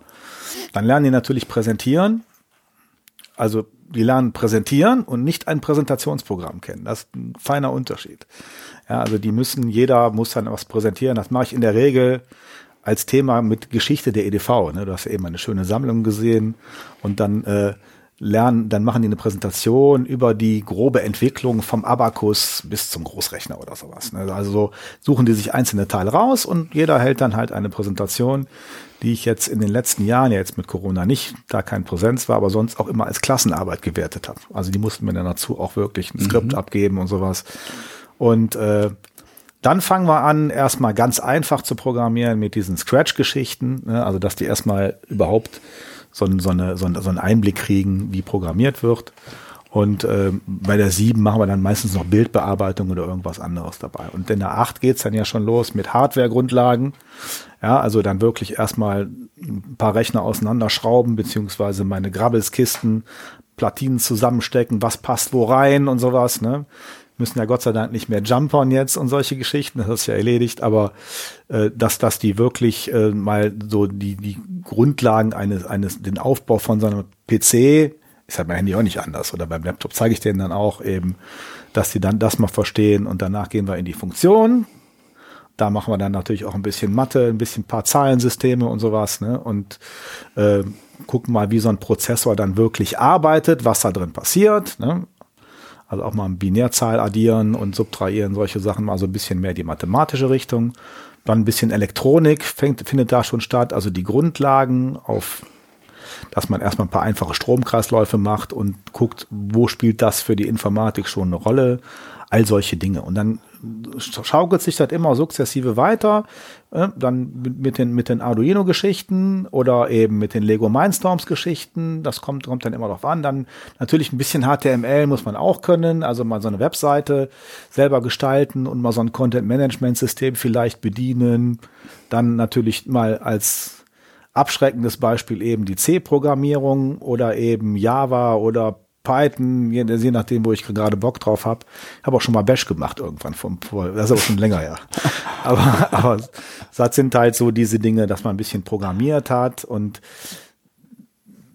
dann geht's weiter mit den, äh, ja, ja, Mikrocontroller, Mikroprozessor, dann gehen wir so ein bisschen in die Steuerungstechnik und machen dann natürlich noch Netzwerkgrundlagen und dann kommt obendrauf, wenn ihr so ein bisschen mal die ganzen Bereiche, Betriebssysteme habe ich natürlich noch vergessen, Betriebssysteme auch installieren, ein bisschen anwenden können und zum Schluss dann eben so ein bisschen IT-Sicherheit, ne? weil dafür, wenn die die entsprechenden Grundlagen haben, verstehen die auch schon, äh, ja, gehe ich mal mit dem Netzwerksniffer durch, fange mal so ein paar Sachen ab und sowas. Da braucht man natürlich schon ein gewisses Verständnis sowohl von, von Software als auch Programmierung. Und äh, das wär, ist dann so quasi der, der Abschluss. So, so in groben ist halt ungefähr aufgebaut. Zwischendurch noch Datenbanken mache ich nochmal. Unsere Bücherei, wo du ja hier sitzt, ne, mit eigener Software, die wir mal gemacht haben. Die ganze Ausleihesache haben die selber programmiert. Ja, toll. Ne, also das ist quasi so ein, so ein Rundumpaket. Wie intensiv die einzelnen Blöcke sind, kommt auch auf den Kurs oder die Klasse an, auf die Schüler. Ist natürlich klar, ich kann nicht mit allen alles machen wenn jemand was lernen will, kriegt er natürlich mehr Input. Logisch. Also nach oben hin sind uns hier keine Grenzen gesetzt. Füttern kann ich die immer. Und äh, ja, das halt so, so wie sich das die letzten Jahre so entwickelt hat, wie man das aufgebaut hat. Jetzt klingt das so ein bisschen, äh, ja, fast zu schön, um wahr zu sein. Das klingt so ein bisschen nach dem gelobten Land. Und äh, jetzt ist natürlich, Schule steht immer in der öffentlichen Kritik. Und Schule und EDV dieser Aufbruch ins Digita in die digitale Zukunft. Man hatte jetzt landläufig nicht das Gefühl, dass da alles super läuft. Jetzt weiß ich, du bist hier nicht alleine. Wir sind noch ein paar andere Kolleginnen und Kollegen, die auch in dem Schwerpunkt arbeiten. Das heißt, man könnte ja jetzt noch sagen, der Christoph ist die eine Ausnahme von der Regel, aber bei euch in der Schule, weiß ich von dir selber, ist ja, das ja. gar nicht so. Nee, nee, wir, wir sind noch eine schon, ganze Reihe von. Wir haben schon mehrere fitte Leute, die halt in verschiedensten Bereichen, es gibt auch noch den Technikbereich, da, da arbeiten die dann in Informatik. Wir haben äh, fünf, sechs Leute, die Informatik unterrichten können. Also da haben wir schon eine ganze Menge. Ja. Und an der Stelle muss ich jetzt mal kurz äh, die Gelegenheit nutzen, den Udo schön zu grüßen. Den kenne ich auch noch, einen deiner Kollegen. Schöne Grüße von der Ecke. Ich wusste nicht, dass ihr in derselben Schule wart. Der ist einer von denen. Aber worauf ich hinaus will mit der Anmerkung ist, ich weiß, dass wir das nicht wirklich wirst beantworten können, aber seid ihr, repräsentiert ihr Normalität oder seid ihr als Schule die eine große Ausnahme von der Regel? Was ist deine Vermutung? Also es gibt mittlerweile, zumindest aus dem Umfeld, wo ich die Leute kenne, einige Schulen, wo viel passiert. Ja, also wir waren natürlich ja, in the early 2000s, da waren wir, glaube ich, die Ausnahme. Mittlerweile ist viel nachgekommen, muss man sagen. Und viele äh, Leute, die, die auch wirklich viel machen an ihren Schulen. Also das, ich sehe da gar nicht so schwarz wie, wie die Mehrheit. Also gerade durch eben diese Vereinfachung, wie den Arduino oder die einfache Verfügbarkeit oder dass man eben auch mal Spenden von Unternehmen kriegt und mal was zum Ausschlachten hat, ist äh, auch an den Schulen viel angekommen und die Leute machen auch was damit. Also ich würde uns jetzt nicht als den totalen Leuchtturm hier hinstellen. Wir machen schon viel und äh, aber wir arbeiten auch viel mit anderen zusammen und äh, daher kriege ich mit, dass eben woanders auch viel passiert. Ich wage mal eine steile These. Ich weiß jetzt, äh, du bist zwar nicht so wirklich ein Quereinsteiger, wie wir am Anfang gelernt haben, aber du hast selber das Wort Quereinsteiger so ein bisschen benutzt. Ich weiß von dem einen oder anderen Kolleginnen und Kollegen, die sind Quereinsteiger, kommen aus einem ganz anderen Bereich. Kann es sein, dass die Quereinsteiger diesen positiven Prozess äh, beflügelt haben? Könnte das ein Grund sein, dass die Leute eben nicht so ganz klassisch Studium, genau die Fächer und die unterrichte ich dann? Das kommt auf den Quereinsteiger an. Das ist sehr individuell. Also du hast Leute, die kommen hier rein, engagieren sich, haben Bock, was zu machen, können auch mit dem, was sie hier vorfinden, umgehen. Ne? Ist natürlich ein Beamtenapparat, da muss man schon ein bisschen dickes Fell haben. Und es gibt auch viele, die kriegen das hier nicht hin, auch mit den Kindern nicht. Das muss man schon können. Und deshalb kann man das so nicht beantworten. Es gibt natürlich viele Quereinsteiger, die viel bewegt haben, aber es gibt auch einen Teil, die hier grandios gescheitert sind. Ja? Also nicht nur hier an der Schule, sondern eben auch äh, woanders. Das, das muss man schon, kann man also nicht pauschalisieren, wie in allem nicht wahrscheinlich. Wenn man jetzt die nachwachsende Generation an Lehrkräften sich anschaut, ähm, ich weiß nicht, inwiefern du Gelegenheit hattest, mal Leute im Referendariat oder so kennenzulernen, die jetzt wirklich Informatik als Fach studiert haben. Hast du eine Meinung dazu, wie die Ausbildung an den Universitäten sich entwickelt hat in den letzten Jahren? Weil du selber hast genauso wie ich ja Informatik nicht studiert als Unterrichtsfach. Aber hast du eine Idee, ob da genügend nachkommt? Ich habe ehrlich gesagt keinerlei Ahnung weil ich ja nicht offiziell Informatiklehrer bin, dass das damals nicht ging, gab, darf, darf ich auch keine ausbilden. Und äh, deshalb äh, werde ich zwar immer gefragt, wenn irgendwo Referendare sind an anderen Schulen, aber die sind hauptsächlich aus dem Sekt 2 Bereich. In Sec 1 weiß ich ehrlich gar nicht gesagt, ob man das mittlerweile machen kann, wie die Inhalte sind. Ich kenne nur die Inhalte. Normalerweise kommst du ja hier hin und dann machst du ja einen sogenannten Zertifikatskurs. Das heißt, du kannst dann mhm. als fertiger Lehrer, gehst du dann ein Jahr nochmal in so eine Fortbildung. Zu den Leuten hatte ich mal öfter Kontakte, die eben diese Zertifikatskurse machen. Das ist aber auch schon ein bisschen her, da ich da mit denen gesprochen habe. Aber äh, da wird halt einiges gemacht. Aber das haben wir jetzt schon ewig nicht mehr in Anspruch genommen und ich mache das ehrlich gesagt auch nicht mehr. Da ist, das ist mir zu doof. Also da, ich, ich unterrichte das jetzt so und äh, werde mich sowas, werden wir jetzt nicht mehr so einen Kurs machen oder sowas. Und von daher, was wir hier an, bei uns haben, sind hauptsächlich eben Quereinsteiger, irgendwelche Physiker, die mal sowas gemacht haben und die halt können. Ja, also ich weiß gar nicht, ob wir einen Kollegen haben, der das Fakultas hat, kann ich gar nicht sagen. Ja, das ist ein interessanter Punkt. Ne? Wir werden sicherlich am Schluss nochmal, wenn wir versuchen, so ein bisschen das alles zusammenzufassen, dann nochmal irgendwie versuchen, so einen Ausblick zu geben. Denn das ist ja ein wichtiger ähm, Punkt. Was ist, wenn die Informatiklehrer mal nicht mehr Mangelware sind? Was kommt denn da eigentlich nach? Aber im Moment ist es ein bisschen ein, eine große Frage. Ne? Aber ich bleibe mal bei meiner These vielleicht. hat diese, diese Notwendigkeit, äh, Leute von außen hinzuzuholen, ähm, das Ganze eben auch sehr positiv beeinflusst. Also unsere Situation ist luxuriös. Viele suchen Leute, gerade eben in Naturwissenschaften, Physik, Chemie, Informatik, teilweise auch Mathe. Muss man halt gucken, wen man kriegt. Ne? Ich meine, die Leute, denen muss man ja auch irgendwie, die bewerben sich ja mittlerweile an den Schulen und gucken sich die halt auch an ne? und entscheiden sich natürlich für die, wo am meisten los ist. Würde ich, habe ich ja auch so gemacht. Ne? Von daher kann ich da jetzt nicht so den Überblick, habe ich nicht den Überblick, wie das an anderen Schulen ist, ob da ein mhm. Mangel ist oder nicht. Also ein Überschuss an Informatiklehrern wird es eher nicht geben, da sogar ich ja immer noch ab und zu mal lukrative Stellenangebote auf dem Tisch habe, wo ich auch das ein oder andere Mal schon fast schwach geworden wäre. Ja, warum ab, wenn wir das hier veröffentlicht haben, was dann abgeht. Also, so ist das ja nicht, als ob mich jetzt keiner mehr haben wollte oder so. Und bei den anderen geht's genauso. Von daher, ähm, als junger Mensch, ich meine, ich habe ja auch vorher was anderes gemacht, ne? Kann ich mir schon vorstellen, dass einen auch mal das große Kino reizt, ne? Ja. Jenseits der 50 überlegt man natürlich, ob man das sich nochmal antut. Ja, aber nicht. unter Umständen ist das große Kino ja auch genau da, wo wir ja, jetzt ja. gerade sind. Ne? Ja, das ist eben die, die Preisfrage. Ne? Ich würde gerne einen zweiten Aspekt hinzunehmen. Ich habe gerade schon gesagt, wir haben jetzt natürlich über den engeren Bereich des Informatikunterrichts gesprochen. Aber wenn ich jetzt mal an meine Zeit in der Schule zurückdenke, da fallen mir dann so Stichworte ein wie Schulen ans Netz. Das war genau, als ich Referendariat gemacht habe in den ausgehenden 90er Jahren, das war genau die Zeit, wo dieses Digitalthema hochgekocht ist ohne Ende. Wo wir aber in der schlechten alten Zeit, wir hatten ja nichts. Ne? Wir hatten also außer gute Vorsätze hatten wir nichts.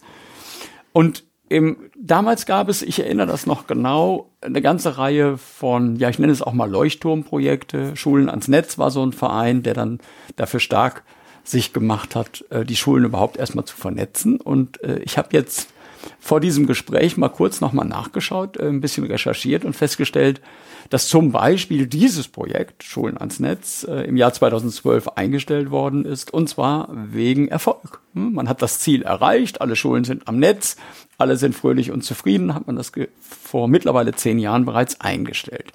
Ich erwähne das, weil ich hatte damals in der Zeit, als das alles hochkochte, hatte ich immer das Gefühl, dass wir über ein viel weiter gestecktes Thema reden. Weil wir reden ja jetzt gerade auch über Informatikunterricht. Aber ich hatte immer das Gefühl, bei Schulen ans Netz oder bei diesem ganzen Themenbereich geht es darum, Schulen fit zu machen für das Digitalzeitalter. Also wirklich alle Bereiche der Schule ähm, zu reformieren.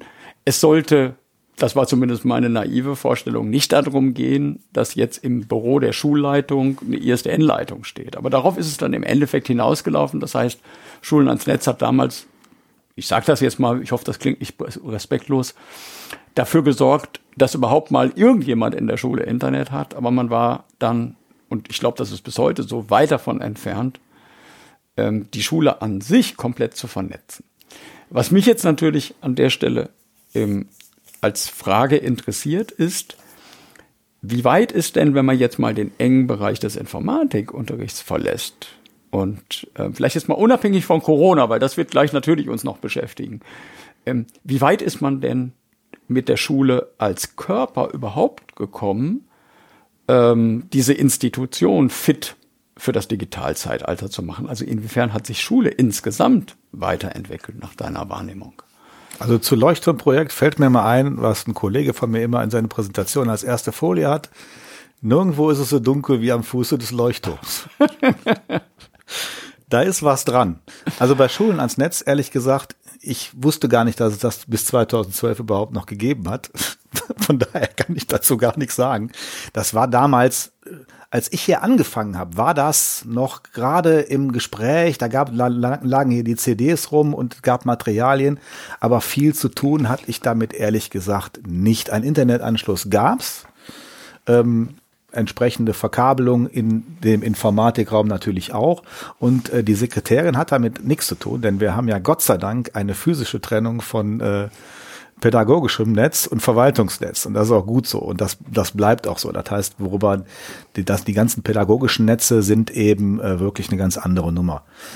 Es gab damals, äh, wir hatten damals wirklich nichts. Ne? Also weder Geräte noch irgendwie irgendwelche Router noch irgendwelche WLAN-Geschichten. Es gab einen Informatikraum, der wurde dann gehütet von irgendeinem Kollegen, der dann auch niemanden reingelassen hat.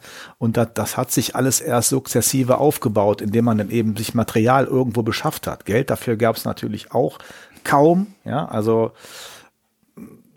geschweige denn eben eine ne komplett vernetzte Schule. Wir sind jetzt seit einem Jahr erst mit unserem WLAN hier komplett unterwegs. Und wir sind ziemlich weit vorne. Ja. Sag doch mal kurz, was ihr so für eine Anbindung habt, damit man mal damit da ganz weit vorne neidisch, neidisch wird hier. Also äh, wir sind übers Glasfasernetz der Stadt eben angeschlossen und äh, sind dann mit 300 mit einer 300 Gigabit Anbindung mit unserem WLAN am Internet. Und das im Moment sind so, ich glaube 20 Schulen sind dran komplett, also dran ne, an, am am Knoten sind mittlerweile mehr, aber wirklich mit der kompletten Vernetzung mit der ganzen Schule, ich meine, es wären um die 20 Schulen. Müsste ich aber mal wieder reingucken. Also eine Sache ist jetzt auch klar, nach der Anmerkung werden alle Helikoptereltern nach Mönchengladbach ziehen. Ich glaube nicht. Ich glaube schon. Ich glaube schon. Also, aber das ist, also das ist da, jetzt man, schon ungewöhnlich. Man, man muss aber oder? mal auch so, äh, ich meine, die, die, die äh, Idee, das so zu machen, dass das, das, das Vitusnetz, das stadteigene Glasfasernetz dafür zu benutzen und alle Schulen anzuklemmen und dann von da aus zentral rauszugehen, ist auch durchaus nachvollziehbar. Klingt für mich jetzt nicht völlig doof. Ne? Also bei da, diese Sache, das hat ein bisschen gedauert alles und man ist jetzt auch noch in der Phase. Das liegt ja auch daran, dass Ausschreibungen sind und man ja auch nicht Handwerker ohne Ende kriegt. Deshalb stockt das an einigen Ecken und Enden. Aber hier ist schon, wie ich finde, schon ganz gut gearbeitet worden. Also kann ich ganz gut mitleben. Ja. Aber wie repräsentativ ist das? Ich meine, klar, wir können das jetzt nicht wirklich sagen, aber nach deiner Wahrnehmung ist das jetzt schon eher das Besondere. Es gibt Städte, Kommunen, die sind mindestens genauso gut unterwegs oder noch besser. Es gibt natürlich auch eine ganze Reihe, wo nichts passiert. Das kann ich so nicht sagen. Wo, wo wir jetzt da stehen im NRW-Vergleich, kann ich dir ehrlich gesagt gar nicht sagen. Habe ich gar keinen, keinen Überblick. Ja. Wenn ich jetzt an eure Schule komme und ich mache kein Informatik. Äh, ich glaube, du hattest gesagt, du hast auch Geschichte studiert. Unter ja, ja. anderem, ne? Stellen wir uns einfach mal vor, ich komme als Geschichtslehrer an eure Schule und ich finde so Einrichtungen wie Wikipedia großartig. Ich will den Leuten vielleicht auch mal zeigen, dass man diese Wissensbasis der Menschheit ja selber gestalten kann. Vielleicht möchte ich im Rahmen meines Unterrichts auch dann äh, so Plattformen wie Wikidata, du hast gerade von Datenbanken gesprochen, ähm, einfach mal nutzen um mit den Kindern solche Inhalte, äh, solche Plattformen zu benutzen, um Inhalte zu erarbeiten, römisches Reich zu erarbeiten, weiß der Geier was. Ähm, inwiefern beeinflusst unsere Vorstellung von diesen Chancen, die so eine digitale Welt hat, inwiefern beeinflusst das den Nicht-Informatik? Unterricht? Inwiefern kommen Kolleginnen und Kollegen zu dir, haben eine technische Frage, weil vielleicht irgendwas nicht funktioniert? Inwiefern benutzen die solche Möglichkeiten? Das war jetzt nur als Beispiel zu verstehen. Ja, also weg vom Informatikunterricht. Es gibt ja die strategische Entwicklung einer Schule dargelegt im sogenannten Medienkonzept, was jede Schule haben muss. Ja, also da musste ich irgendwann wirklich sogar mal abgeben. Aber da habe ich, nicht nur ich, sondern damit, mit, da, da haben wir eben alle zusammengefasst, was gibt's bei uns, wo würdet ihr noch Bedarf sehen, was würdet ihr nutzen wollen und da ist auch wirklich viel dran gearbeitet worden und zusammengefasst worden. Das war auch alles recht schön, ist dann allerdings von Corona, ich muss doch dazu kommen, überrollt worden, da eben da Gelder ausgeschüttet wurden in dem Maße, die ich so nicht kannte. Von daher haben wir jetzt zum ersten Mal, würde ich sagen, äh, eine Ausstattung auch an, an Schülergeräten, wo ich sagen könnte, im Moment könnte ich gar nicht mehr annehmen, weil ich wüsste gar nicht mehr, wo ich das hinstecken könnte. Ja, und zusammen mit der Infrastruktur, die wir haben, mit diesem WLAN, was wir eben dann hier haben, ist das im Moment so, dass jeder, der will, also die Ladeinfrastruktur für die iPads mal abgesehen, aber das sind dann, das kommt, ist alles auch beantragt, dass dann jeder, der sich, der will, nimmt sich eine Kiste mit den Dingern und arbeitet damit, ne? oder zwei Kisten, also einige von den Teilen da. Und äh, die, die mehr machen wollen, der geht eben in den Laptop-Bereich und holt sich eben da die entsprechenden Geräte und kann dann eben da noch, noch weiterarbeiten. Und der Informatikraum, den wir immer noch haben, den ich auch brauche, wie du ja gesehen hast, als Lager und äh, was weiß ich, als Bastelstätte, ähm, der ist mittlerweile wirklich nur noch den, den Informatikkursen und Klassen vorbehalten. Da geht, auch, geht auch kein anderer mehr rein. So ein anderes Schloss drauf, wenn keiner meine Sachen wegnimmt. Aber äh, das, äh, diese Digitalisierung innerhalb der Schule ist, äh, du musst dir überlegen, wir hatten ja bis vor weniger Zeit noch nicht mal eine dienstliche E-Mail-Adresse. Dann kam dieses Logineo NRW, was ungefähr den Entwicklungsstand Mitte 2000er widerspiegelt. Aber man kann damit arbeiten. Ne? Und es ist, äh, und dann bei den, während der Pandemie kam ja dann diese ganze Lernplattform-Geschichte. Und äh, dann war das Land NRW so clever und hat keine eigene Lernplattform eben gebastelt, sondern dieses Moodle eben adaptiert mhm. und Logineo LMS genannt. Und auch die Firma Eledia, die dahinter, die das Ganze eben verwaltet, betreibt. Das sind Leute, die wissen, wie es geht. Deshalb läuft das Ding auch. Ne? Damit bin ich sehr zufrieden und das eröffnet uns im Moment wirklich ganz neue Chancen und ganz neue Arbeitsperspektiven. Da haben wir jetzt intern auch viele Fortbildungen zugemacht und so, dass die Kolleginnen alle da äh, geschult sind und damit arbeiten. Das haben wir natürlich jetzt während der Pandemie auch sehr intensiv benutzt. Das heißt, da kann im Moment jeder Schüler und jeder Lehrer mit umgehen. Und den Schwung nehmen wir jetzt mit ins nächste Schuljahr. Das ist jetzt, also da ist so viel passiert in den letzten zwei Jahren, das kann ich gar nicht, äh, gar nicht fassen. Und äh, Corona da, als Chance. Da werden wir, absolut, da werden wir sicherlich gleich absolut. Also das äh, war so ein Tritt in den Hintern bei vielen oberen Verwaltungsebenen und Ministerien und was da jetzt rausgehauen wurde, auch die ganzen iPads. Das ist ja dann sofort Ausstattungspaket vom Bund. Ich kam hier eines Morgens an, da standen hier 180 von den Dingern. Und dann arbeite dich mal kurz in Genf ein und administriere die mal eben und sowas. Ne? Dann, das ist natürlich dann so, wie das immer ist hier. Aber äh, dann nach einer gewissen Einarbeitungszeit sind die Dinge auch an die Schüler gegeben worden. Das heißt, die konnten von zu Hause auch arbeiten, konnten auf die Lernplattform zugreifen, zusammen mit dem Präsenz, die wir hier noch anbieten konnten über einen, einen Anbieter. Also da, das war schon, es, wir haben, waren, haben es nicht am schlechtesten gemeistert, sagen wir mal so. Es gab natürlich immer noch massiven Verbesserungsbedarf. Und wenn das jetzt nochmal kommen würde, würde vieles ganz anders laufen. Aber man hat schon hier einiges schon, schon richtig gemacht im Rahmen des Möglichen, sagen wir so. Ich muss nochmal zurückkommen zu meinem Geschichtslehrer. Das heißt, ich habe, es ist keine naive Vorstellung, wenn ich sage, ähm, Unterricht findet hier, kann hier so stattfinden, dass sich die Lehrkraft äh, einen Schwung von iPads nimmt und die einfach mit Internetverbindung ähm, im Unterricht verwenden kann, einfach als Enzyklopädie, als Nachschlagewerk. Wie du willst. Und ähm, dann eben auch diese all diese omnipräsente Information eben einfach auch nutzt, weil du, wir wissen alle, auch die, die uns zuhören, es gibt natürlich auch viele, die sich schwer tun mit dieser Omnipräsenz von Informationen, die ähm, also quasi noch im alten Denken verhaftet sind, dass man in eine Stadtbücherei geht, äh, sich mal die entsprechenden Bücher ausleiht und dann Informationen zusammenkratzt. Das brauchen wir aber heute nicht mehr, weil das ist alles schon passiert. Nein, und, äh, durch die Lernplattform, durch dieses Logineo LMS kannst du ja strukturieren und den Kindern eben mhm. bestimmte Links, bestimmte Sachen freigeben, je nach Jahrgang. Du musst die ja gar nicht unbedingt frei laufen lassen, mhm. sondern du kannst dadurch natürlich steuern. Das heißt, auch da hast du natürlich die Möglichkeit, deine Kurse in dieser Plattform zu gestalten. Mit allem, mit, mit interaktiven Tests, mit Videos, mit Verlinkungen, mit, mit jedem Mist, den du dir vorstellen kannst. Mhm. kann schon einiges. Und äh, das ist wirklich jetzt die Chance, das als zentrale Plattform und von da aus hingehend dann eben anleiten, wie man sich im Netz bewegt. Du kannst alles dann benutzen, du kannst alles steuern. Und äh, das finde ich eine sehr gute Sache. Du bist also jetzt nicht mehr so verloren wie noch vorher, sondern das ist schon ein zentraler Ankerpunkt, den du benutzen kannst.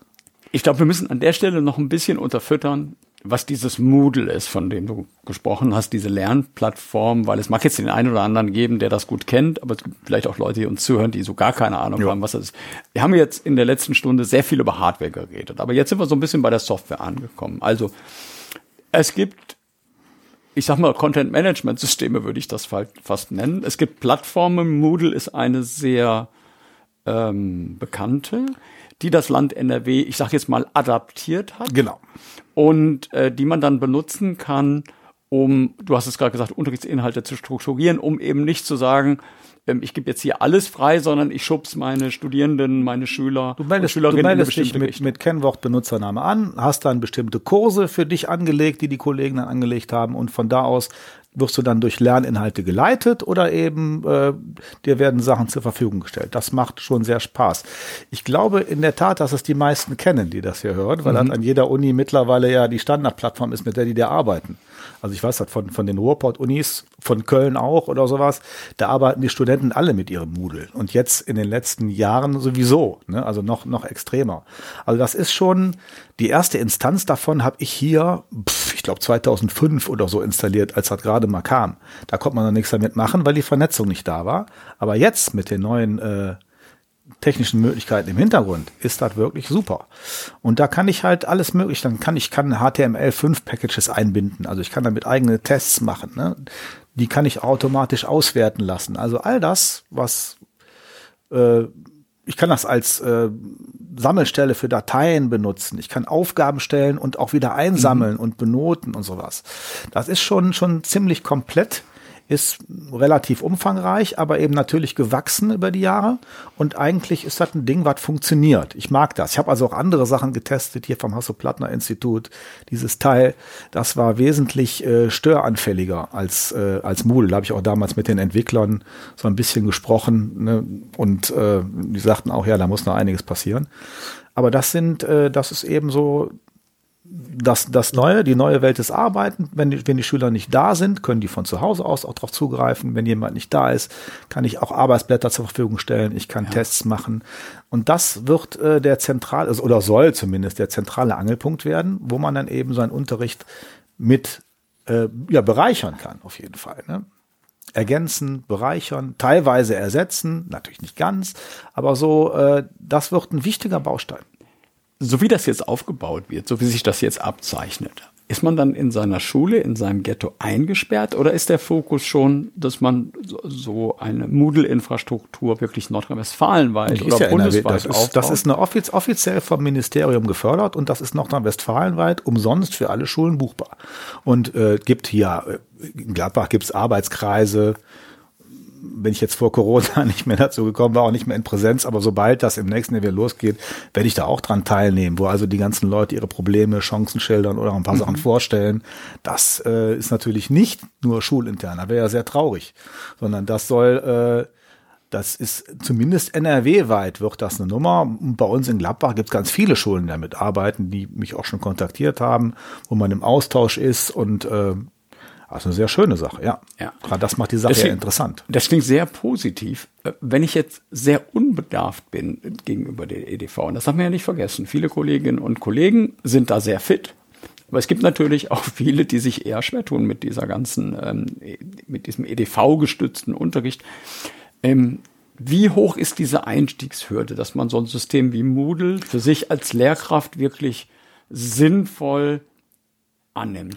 Also du musst, du, du, musst, du musst dazu wissen, dass wir unsere Auftaktveranstaltung, den sogenannten digitalen Aschermittwoch, eigentlich da hatten, wo die Pandemie gerade erst am Laufen war. Also da war noch alles offen. Das war dieser Aschermittwoch nach dem ominösen Karnevalsgeschehen hier in Gangelt und so. Ja. Da haben wir die Auftaktveranstaltungen zu äh, diesen ganzen Themen gemacht.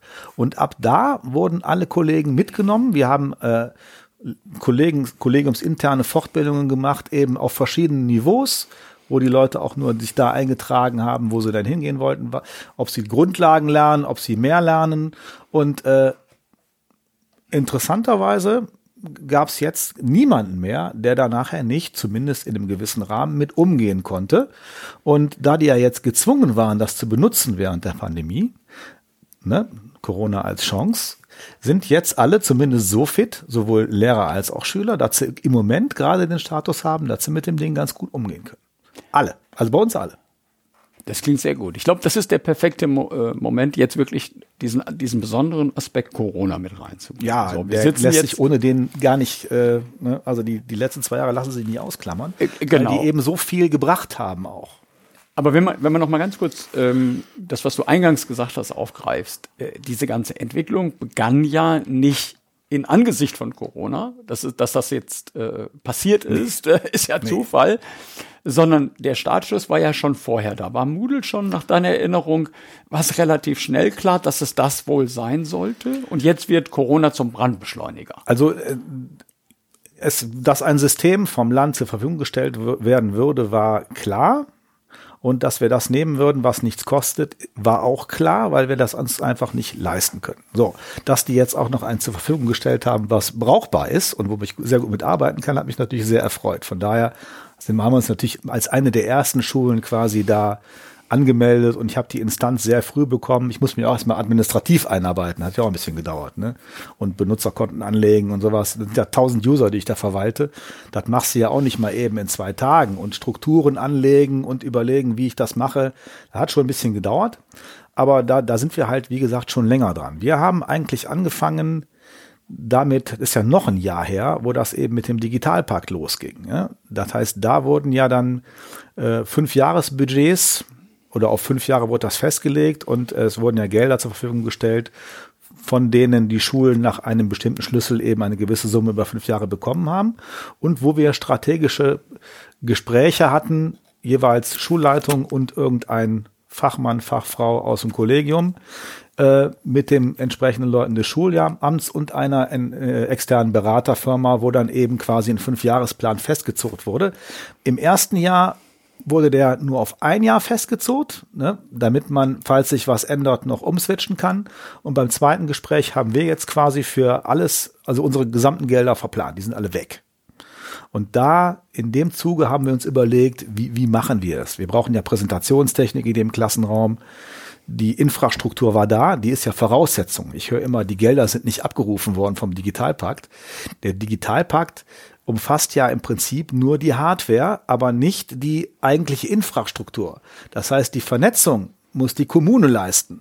Das kann man, kann nicht jeder. Und selbst wenn du es ausschreibst, brauchst du ewig, bis du entsprechende Leute hast, die dir das hier verkabeln und sowas, ja.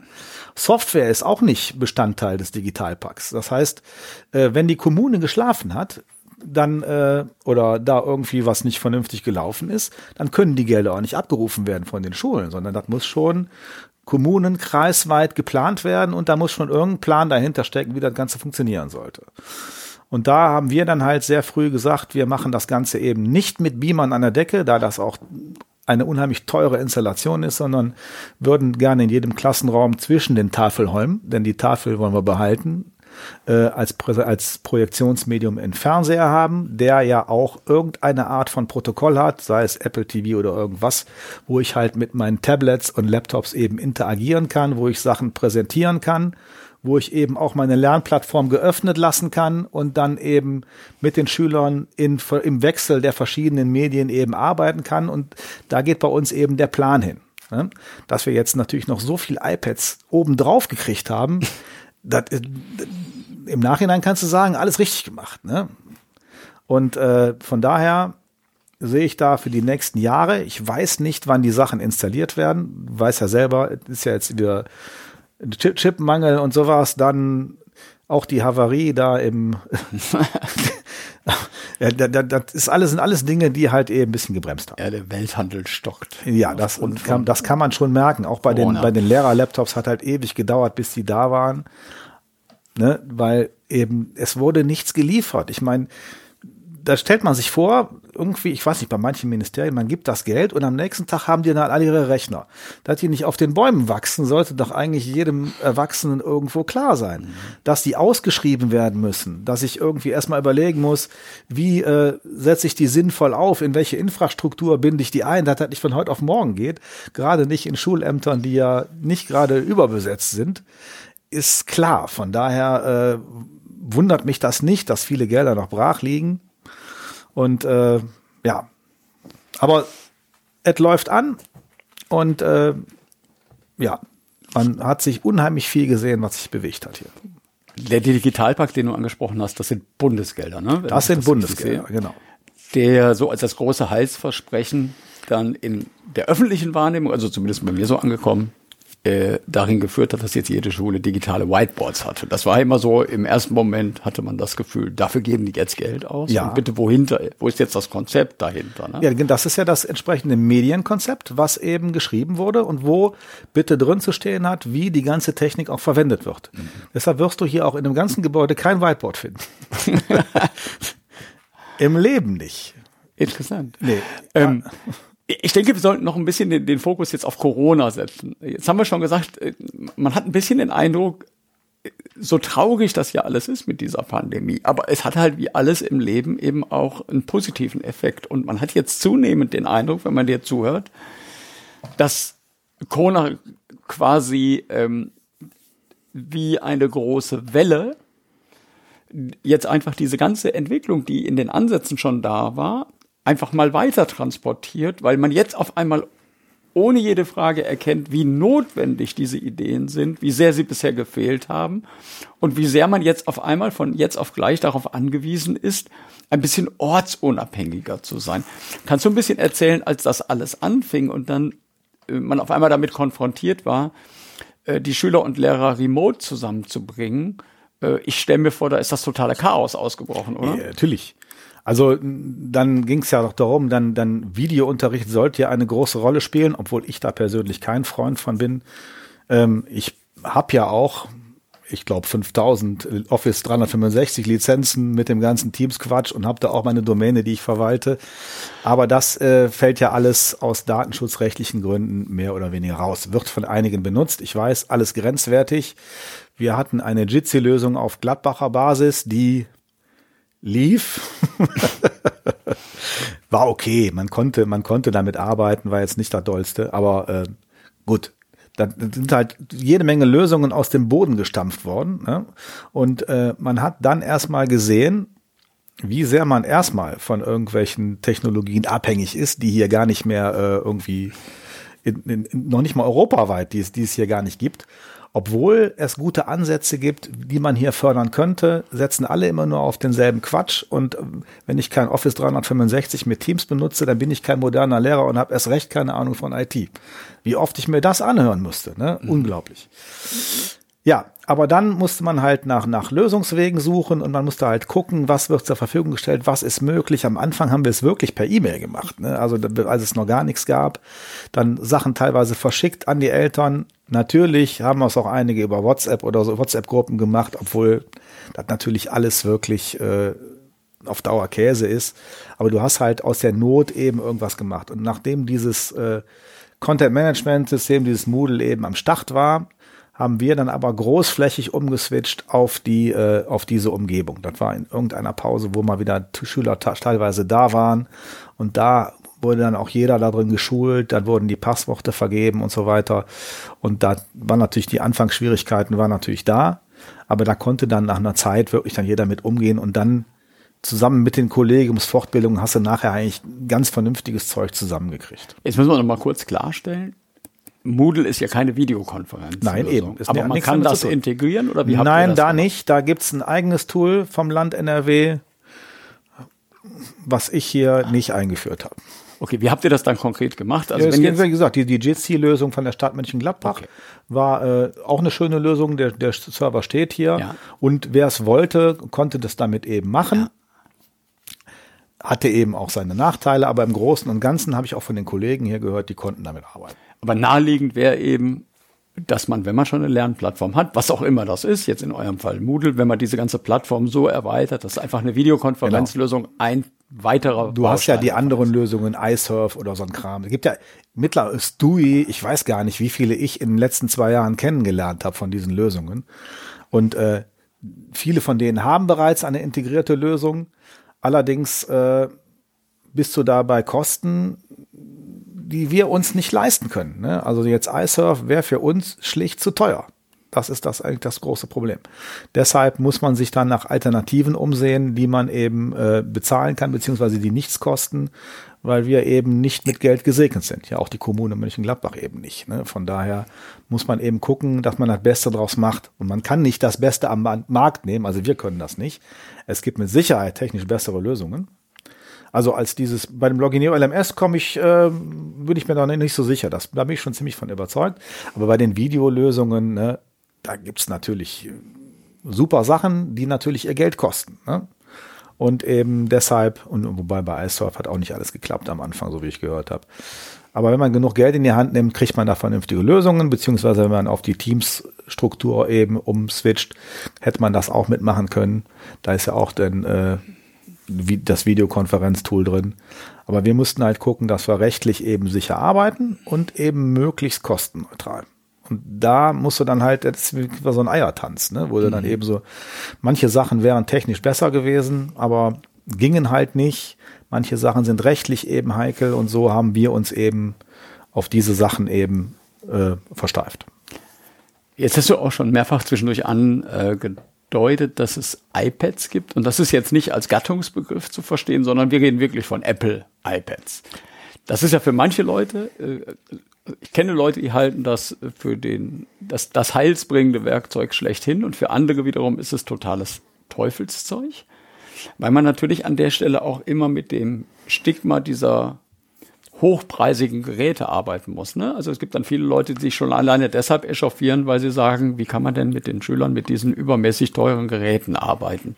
Jetzt habe ich aber schon den ganzen, äh, während unseres ganzen Gesprächs immer wieder gehört, ihr seid da eigentlich komplett schmerzfrei. Ihr nehmt halt immer das, was genau passt. Und das ist nicht dogmatisch, ja im Sinne von Open Source oder ähnlichem mehr, weil dann wäre ja zum Beispiel ein iPad auch nicht unbedingt die erste Wahl. Ähm, kannst du ein bisschen da was dazu sagen, inwiefern ähm, ist diese Heterogenität, dass man ganz unterschiedliche Systeme hat, ist das genau richtig oder ist das eigentlich nur ein Ballast? Das habe ich ja am Anfang schon gesagt. Ich bin kein Politiker. Mir ist das scheißegal. Wenn ich was, wenn ich, wenn mir da einer 180 iPads hinstellt, dann werde ich die integrieren und dann werden wir die auch benutzen und zwar so, wie man die am besten benutzen kann. Bei vielen Sachen ist es eben ein Vorteil. Also wenn, wenn, also Tablets, also ich bin kein Freund von Apple, aber äh, bei Tablets gibt's einfach nichts Besseres. Ne? Es gibt keine besseren Geräte als die Dinger, die wir da jetzt liegen haben. Die sind einfach für das, was die können, können die super. Die sind in eine übergeordnete Struktur eingebunden. Die haben, da kann man keine Apple-ID einbinden. Die iCloud ist abgeschaltet. Also wir sind komplett auf, also auf einer relativ sicheren Seite. Auch die Apps verwalte ich zentral und äh, kann da installieren, was eben die Kollegen mir sagen, was die haben möchten. Von daher sind die Dinger schon ganz gut. Die können ins Schulnetz eingebunden werden, sehr einfach. Die können später an die Fernseh-, an die Projektionssachen angebunden werden. Ne? Also das, die können genau das, was wir brauchen. Die sind direkt da, wenn sich einer einen Stapel holt, will eine Internetrecherche machen, drückt er auf den Knopf, sind die Dinger da. Also da, die haben schon ihre Vorzüge. Die Lenovo-Laptops, die ich da hinten stehen habe, ja, die sind deutlich teurer. Weil wenn ich da was Vernünftiges haben will, kostet ja auch ein paar Mark 50. Ne? Von daher bin ich, äh, muss man immer gucken, was, was können die Geräte, wofür brauche ich die? Für manche Sachen brauche ich Laptops, für einige Sachen eben nicht. Ähm, ob man sich jetzt wirklich für alle diese Geräte Stifte anstafft, fast, oder dieses, dieses andere Zeug, dieses unglaublich teure Zubehör, weiß ich noch nicht. Wahrscheinlich nicht, sondern immer nur da, wo Geld da ist. Ein Teil werden wir dann haben. Aber äh, wir nehmen das, was wir gerade brauchen können. Also ich habe ganz unterschiedliche Systeme hier im Einsatz. Ja, ich bin auch jetzt kein kein kein Microsoft-Hasser, kein Apple-Hasser. Wenn ich einen Linux-Server im Hintergrund brauche, der mir irgendwas zur Verfügung stellen soll, dann setze ich den auf äh, oder was ich für unser File-Server ist ja ein QNAP, das ist ja im Prinzip Linux drunter, diese QNAP-Geschichten. Das heißt, ich benutze das, was uns weiterhilft als Schule die, diese Idee, dass man den äh, Schülern so ein Ding aber quasi personalisiert gibt, die verfolgt ihr nicht. Dass man also quasi als äh, Schulbuch der nächsten Generation einfach quasi mit der Einschulung kriegen die so ein Tablet zugeworfen. Das ist bei euch kein Thema. Oder wird sowas diskutiert? Wer soll das bezahlen? Sind ja, also wir reden hier schon über 800 Schüler, ne? Das heißt, äh, da bist du natürlich noch in ganz anderen äh, Sphären. Und äh, wie gesagt, das Tablet hat seine Berechtigung in einem bestimmten Bereich. Mhm. Für viele Sachen, die ich unterrichte, kann ich damit nichts tun. Ja, da brauche ich bitte schön einen Laptop, wo ich aber auch ein paar andere, wo ich auch mal Steckmöglichkeiten habe, wo ich eben was anschließen kann oder so. Mhm. Das heißt, ich brauche sowieso beides, egal. Äh, ja, also die die die iPad-Klassen und sowas. Viele hauen dann die, die Tablets raus in iPad-Klassen, aber dann, dann gucken die anderen ja in die Röhre. So hast du, es braucht ja nicht jeder jede Stunde so ein Ding. Ne? Ich bin ja gar nicht der Freund davon, dass ständig irgendwann jeder jede Stunde einen Computer in der Hand haben muss, sondern es geht ja darum, dass man die Möglichkeit hat, eben damit zu arbeiten, wenn man es denn möchte und wenn man es didaktisch-pädagogisch für sinnvoll hält. Mhm. Und da also so eine Anzahl, wenn du jetzt 800 Schüler hast und du hast, sagen wir mal, 300 Geräte, dann bist du damit in einem Bereich, wo du auf jeden Fall mit klarkommst, würde ich jetzt sagen. Ich weiß nicht, ob der Preis wirklich das Entscheidende ist, weil ich würde das gerne noch ein bisschen ausweiten, wo ich mir schon vorstellen kann, dass man da schnell drüber diskutiert. Äh, nämlich ähm, Stichwort Schulbücher. Mir ja, kommt ja, im weiß. Moment so ein bisschen vor, dass diese ganzen Schulbuchvorlage, äh, die erleben gerade äh, ihre persönliche Apokalypse oder zumindest erahnen sie, dass sie auf sie zukommt. Denn ähm, der Gedanke ist ja nahe zu sagen, wofür brauchen wir eigentlich dieses ganze Papier? Wäre es nicht viel sinnvoller? Du hast da vorhin von gesprochen, Lerninhalte können die ähm, Lehrkräfte selber entwickeln. Wäre es nicht viel sinnvoller? Man würde ähm, Lerninhalte selber entwickeln, Schulbücher selber entwickeln und die dann ganz einfach digital verteilen. Jetzt gibt es natürlich eine nicht gerade ähm, unbedeutende äh, in eine Lehrbuchindustrie und alles, was da so dranhängt, die genau das natürlich äh, daran kein Interesse haben kann. Aber deswegen ist natürlich schon der Gedanke nahe, was wäre denn, wenn wir auf die gedruckten Schulbücher verzichten und eben dann über den Weg von so personalisierten Tablets einfach Schülern ähm, auf die Art und Weise Lerninhalte geben? Also Klar, ich habe bei Apple, Apple School gibt's ja dann auch die Möglichkeit, ich kann da auch Liz Schulbuchlizenzen einpflegen, werden wir irgendwann vielleicht auch machen für bestimmte Geräte, bestimmte Lizenzen. Aber äh, dass das einzeln zu personalisieren, hm, steht hier nicht an, weil da haben wir einfach weder die Geräte noch die Gelder für. Ähm, Schulbücher, es gibt ja den Ansatz, jetzt sind die ersten beiden freigeschaltet worden, muss ich mal da reingucken, auch vom Land NRW in dieser anderen Logineo-Plattform gibt's eben Schulbücher ähm, für Biologie und ich glaube für Geschichte waren da Sachen freigeschaltet, die ich frei nutzen kann, digital schon. Da können die Schüler ja von zu Hause aus drauf zugreifen oder mit ihrem Handy über ihre Logineo LMS-Plattform, da kann ich es ja einbinden. Das heißt, die können das schon nutzen. Und dann kommt es ja immer fächergebunden drauf an. In Politik ist ein Schulbuch natürlich blanker Hohn, brauche ich nicht. Ist ja nächstes Jahr schon wieder alt, ja. Also in Mathe kann ich auch mit einem Buch von vor 20 Jahren unterrichten, ja. Da, da, da, es, es ändert sich nicht großartig. Du brauchst das Buch, ist immer ganz praktisch. Ich gehe lieber mit dem Buch aufs Klo als mit einem Tablet oder sowas. Das ist halt so, dann habe ich immer was zu lesen oder wenn ich irgendwo in, in der Bahn sitze oder irgendwo anders habe ich ein Buch, das ist für mich einfach äh, besser zu handhaben. Jeder hat es zu Hause, es funktioniert immer, es ist nicht leer. Ne? Und ich kann dann immer äh, bestimmte Erklärungen, bestimmte Aufgaben nachlesen und in bestimmten Bereichen würde ich davon gar nicht so schnell weggehen. Die Frage stellt sich aber nicht, da nicht jeder sein eigenes Gerät hat. Von daher ist das uninteressant. Und mhm. Bring Your Own Device klingt immer so ganz toll, wenn du mal eine durchschnittliche Klasse dir anguckst, lässt dir mal alle Handys mhm. auf den Tisch legen, guckst mal, was da ist. Hammer teilweise dann der große Sprung drauf, weil er heute Mittag noch gefallen ist. Dann ein uraltes Handy, daneben liegt dann ein iPhone 11 und was weiß ich was. Ne? Das heißt, du hast quer durch die Bank alles Mögliche. Das, das, das funktioniert ja so nicht.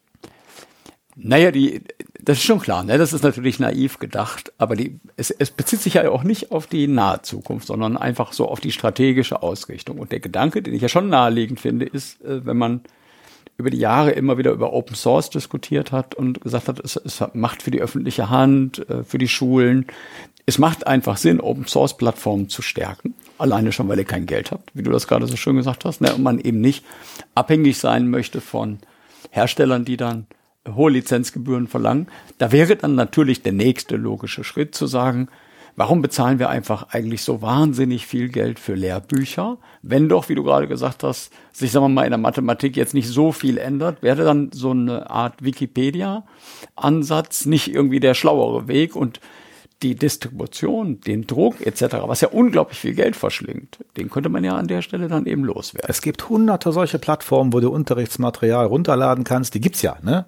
Da kann man, kann auch jeder was reinstellen, teilweise auch für kleines Geld verkaufen. Es wird nicht gebündelt viele Sachen verschwinden wieder, dann mhm. tauchen wieder zehn neue auf und so weiter. Ich, wenn ich nicht ständig da mich irgendwie umgucke im Netz, verliere ich den Überblick. Das heißt, eine Bündelung seitens einer offiziellen Stelle wäre mal nötig. Aber da dann macht der Bund was eigenes, dann machen die Länder was eigenes, dann macht noch hier dieses Ministerium was eigenes und hier, die geben mal wieder mal Geld in dieses Projekt. Die werden sich da alle nicht einig, was man letztendlich, wo man letztendlich anfangen soll, wo man bündelt, damit man eine Anlaufstelle hat. Das kriegen die seit seit 100 Jahren nicht hin und äh, ich habe da auch nicht wirklich äh, ja ich habe da die Befürchtung, das wird auch noch ein bisschen dauern, bis das irgendwann mal so ist. Wir nutzen selbstverständlich viel Online-Material. Teilweise haben wir auch von den äh, Verlagen eben äh, CDs oder irgendwelche Online-Zugänge mit der Lizenz, die auch zu verteilen. Das kommt immer auf den Verlag an. Teilweise auf das Werk. Muss ich halt hier immer prüfen, wie die Lizenzen sind. Teilweise darf ich das über unsere Online-Plattform verteilen, teilweise nicht. Wir haben ein Abo All You Can Read von Head Verlag oder sowas, mhm. für unsere Schule abgeschlossen. Die haben gesagt, die wollen 500 Euro im Jahr und dafür darf jeder Schüler und jeder Lehrer so viel Sachen von denen runterladen und lesen, wie er will. Ja, mache ich doch. Ne? Habe ich natürlich jede Menge tolle Sachen drin, wo man äh, ganz viel mit abarbeiten kann. Und äh, ja, da muss man halt, da muss halt jede Schule für sich im Moment leider wohl noch äh, die Möglichkeit finden, wie sie damit umgeht. Teilweise jeder Lehrer oder jedes Fach, weil es da eben immer Unterschiede gibt, was gut ist und was nicht, und sich da eben einen Pool zusammenstellen. Da ist dann diese Lernplattform wieder schön, weil wenn ich einen solchen Kurs gemacht habe, dann kann ich den natürlich mit Einschränkungen, mit leichten Verbesserungen im nächsten Jahr wieder nutzen und mein Material ist dann noch da. Ja, und zusammen mit äh, irgendwelchen anderen Sachen, die die dann haben, mit Büchern oder was auch immer, äh, habe ich dann so ein wunderschönes Potpourri, wo ich dann mitarbeiten kann. Ja, aber ich sehe das noch nicht so, dass das auf lange Sicht äh, oder auf mittlere Sicht wirklich komplett wegfällt. Weiß ich auch nicht, ob es sinnvoll ist. Vielleicht bin ich auch nur zu alt. Ja, vielleicht. Ne? vielleicht ist das so. Ähm, auch wenn es so ein bisschen ein abseitiger Aspekt ist. Ich würde dieses Stichwort Datenschutz noch mal ganz gerne aufgreifen, weil wir waren jetzt so gerade bei dieser Corona-Herausforderung, dass man von jetzt auf gleich mit einer völlig neuen Lebenssituation ähm, konfrontiert ist und man jetzt irgendwie eine Lösung braucht. Und wenn ich jetzt eine Sache gelernt habe in den letzten anderthalb Stunden, dann ist es ähm, Pragmatismus ist wichtig. Praktikable Ansätze. Also du scheinst, ich hoffe, ich fasse das so richtig zusammen, nicht an irgendwelchen dogmatischen Lösungen interessiert, sondern du willst gerne pragmatische Lösungen. Das muss funktionieren. So. Und jetzt haben die Leute natürlich, wenn wir ehrlich sind, miteinander zum überwiegenden Teil ein Smartphone und das, was die meisten dann wahrscheinlich kennen, ist äh, WhatsApp. Und ich habe mir von vielen, vielen Leuten sagen lassen, wie berühmt berüchtigt diese ganzen WhatsApp-Klassengruppen äh, sind. Und zwar die der Eltern natürlich. Ne? Dafür uns da richtig ja, ja. verstehen, was da alles abgeht, will ich gar nicht wissen. Ähm, Du hast gerade schon so ein bisschen angedeutet, dass ihr da verschiedene Lösungen ausprobiert habt und das ein oder andere dann auch so ein bisschen datenschutzrechtlich bedenklich ist. Ich will das ein bisschen allgemeiner fragen. Datenschutz als ein wichtiger Aspekt. Diese politischen Aspekte, ähm, was man überhaupt darf. Datenschutz ist ein Aspekt davon. Ähm, inwiefern prägt das so eure tägliche Arbeit? Wie oft musst du diskutieren, können wir jetzt Teams benutzen, ja oder nein? Wo ist denn eigentlich der Unterschied? Ist denn Jitsi jetzt wirklich Daten, äh, datenschutzkonform? Was ist mit der Blue Button Instanz, die jemand aufgesetzt hat? Nimmt das viel Zeit ein? Äh, ich krieg, ich habe viele Anfragen gekriegt in, der, in den letzten anderthalb Jahren natürlich dazu. Klar. Ähm, Im Prinzip ist die Rechtslage klar. Dann erklär sie uns doch ja, mal, ich, wenn, wenn du das Also äh, das EuGH-Urteil zum Patriot Act und zum Cloud Act und zum, zur Datenübertragung nach in die USA ist eben so, da, da gibt's ja auch keine Zweifel. Das heißt, man darf es nicht nutzen. Es ist Feierabend. Und äh, ich bin in der Schule leider nicht im rechtsfreien Raum. Ganz im Gegenteil, ich bin ja sogar ja. noch Beamter. Das heißt, ich unterliege da noch ganz wesentlichen äh, anderen Einschränkungen, gerade auch Schülerdaten sind ja noch sensibler. Das heißt, ich darf den Kram nicht benutzen. Das sagt auch das Ministerium. Das sagt auch der Land, den Landesdatenschutzbeauftragte. Also da habe ich Stellungnahmen zu, wo das so gesagt wird. Was, was soll ich darüber diskutieren? Kannst du vereinfacht sagen, was ist das Kernproblem? Du legst das Kernproblem ähm, für Teams ein Office 365, jetzt Microsoft 365 Account an. Das ist dann typischerweise vereinfacht ein Azure AD-Konto. Ja. Da stehen dann die persönlichen Daten, Christoph Heusen, Thorsten Butz. Und was ist dann im Kern das Problem, wo du sagst, das ist ein No-Go, das dürfen wir so nicht machen? Das Kernproblem ist, dass die Übertragung eben in die USA erfolgt oder auch nicht erfolgt. Erstmal kann ich das nicht kontrollieren, aber das eben durch Cloud und Patriot Act eben, wenn der Herr Trump, der war es ja damals noch, äh, dann quasi Lust hat, sich die, die Schülerdaten einzusehen, Microsoft dazu verpflichten kann, dass er die Sachen eben offenlegt. So, und Apple auch. Ne? Also wir sind bei beiden.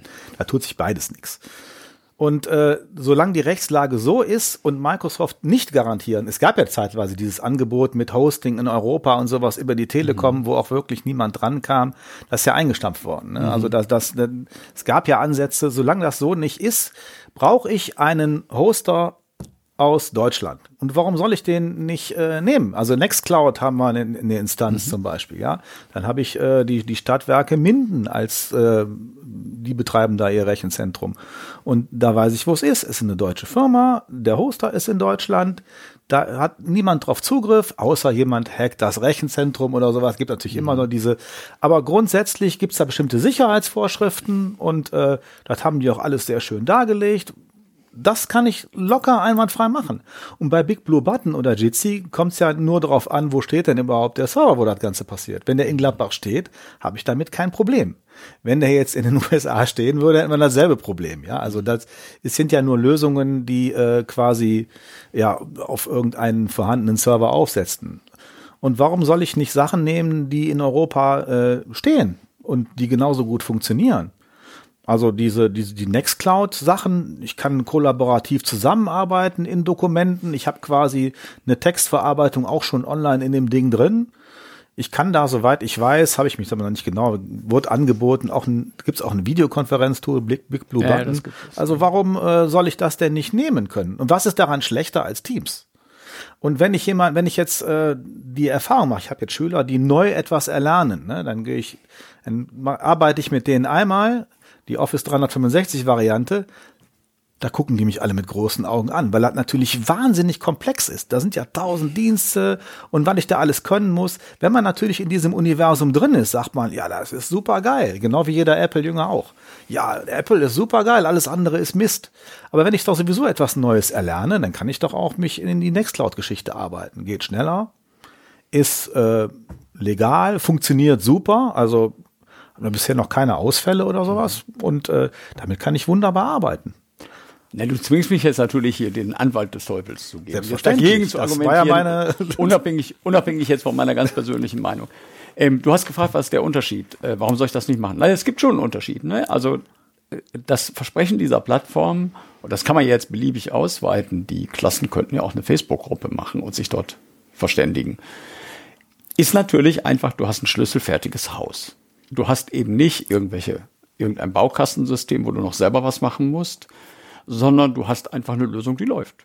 Alles, was du machen musst, ist, weil du hast es ja selber erwähnt, ihr habt ja mehr oder minder schon auf dem goldenen Tablett die entsprechenden Lizenzen ja, bekommen. Das heißt, ihr müsst eigentlich nichts anderes natürlich. machen, als sie einfach zu benutzen. Ja, ne? aber dann darf ich die Schüler natürlich nicht verpflichten, das zu machen, sondern müsste dann für die, wo die Eltern sagen, und die gibt es viele, Nein, mein Kind macht das nicht, müsste ich dann eine andere Lösung bereitstellen. Denn dadurch, dadurch die, die mhm. ganze Datenschutzgeschichte, ich kann das, es gibt Schulen, die machen das freiwillig und wer dann mitmachen will, macht mit.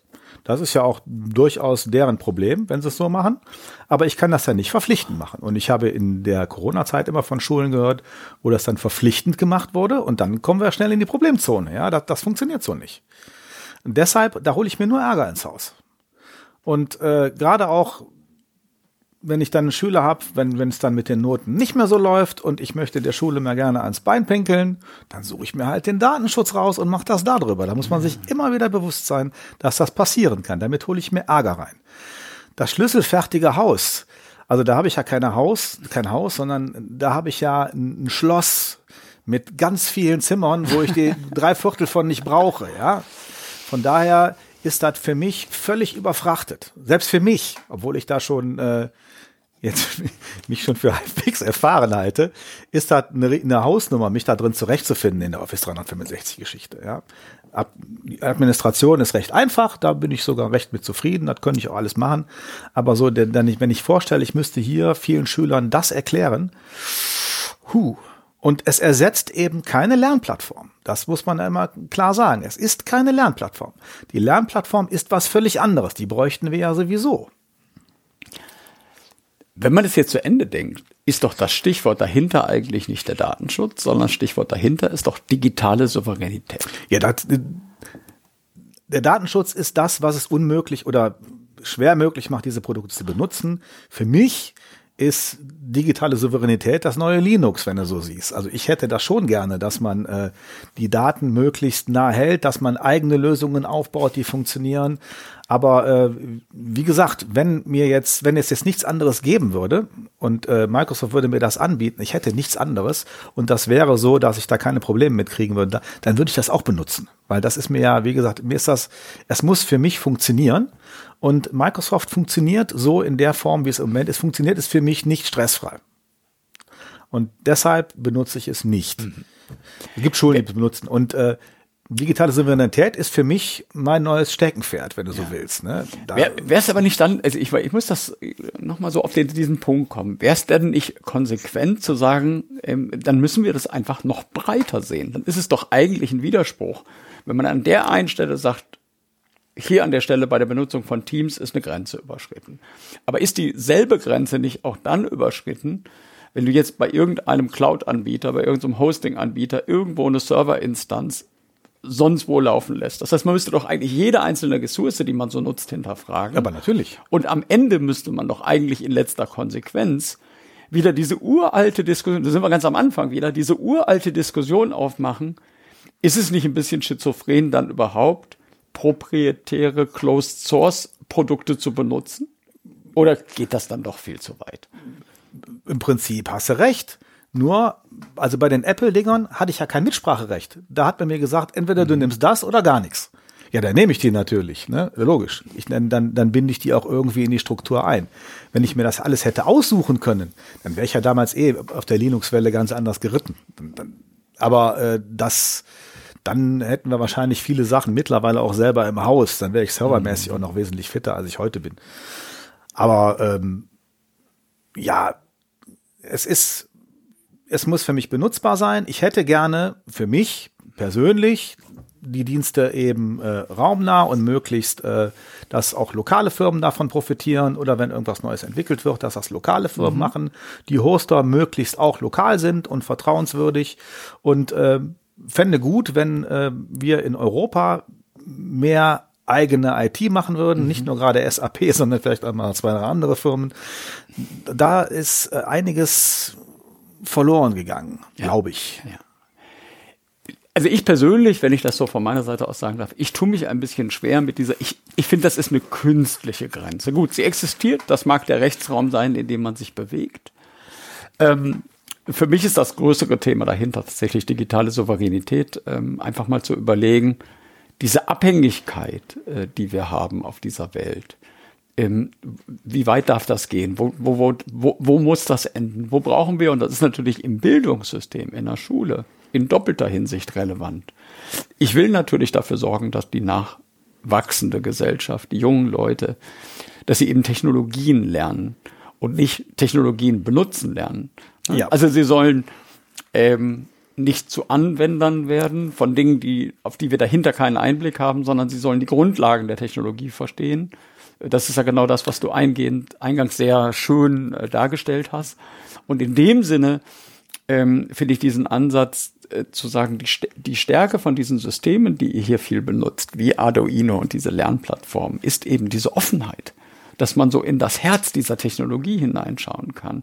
Und dass es sehr einfach ist, eben von den Anfängen bei Elektrotechnik, Mess- und Regeltechnik bis hin zu ganz moderner IT, dass man den Schülern da wirklich diesen Weg zeigen kann, ne? weil das immer wieder auf dieselben Grundlagen der Informatik, ja, ja, Grundlagen der Mathematik äh, und so weiter zurückgreifen. Und das kommt jetzt, also jetzt gibt's ja Informatik in 5 und 6 verpflichtend und da gibt's einen Kernlehrplan, der enthält eben Sachen, auch Zahlensysteme und Hardware und so weiter mhm. und was alles drin ist, auch ein bisschen Programmierung, natürlich alles auf unterem Niveau.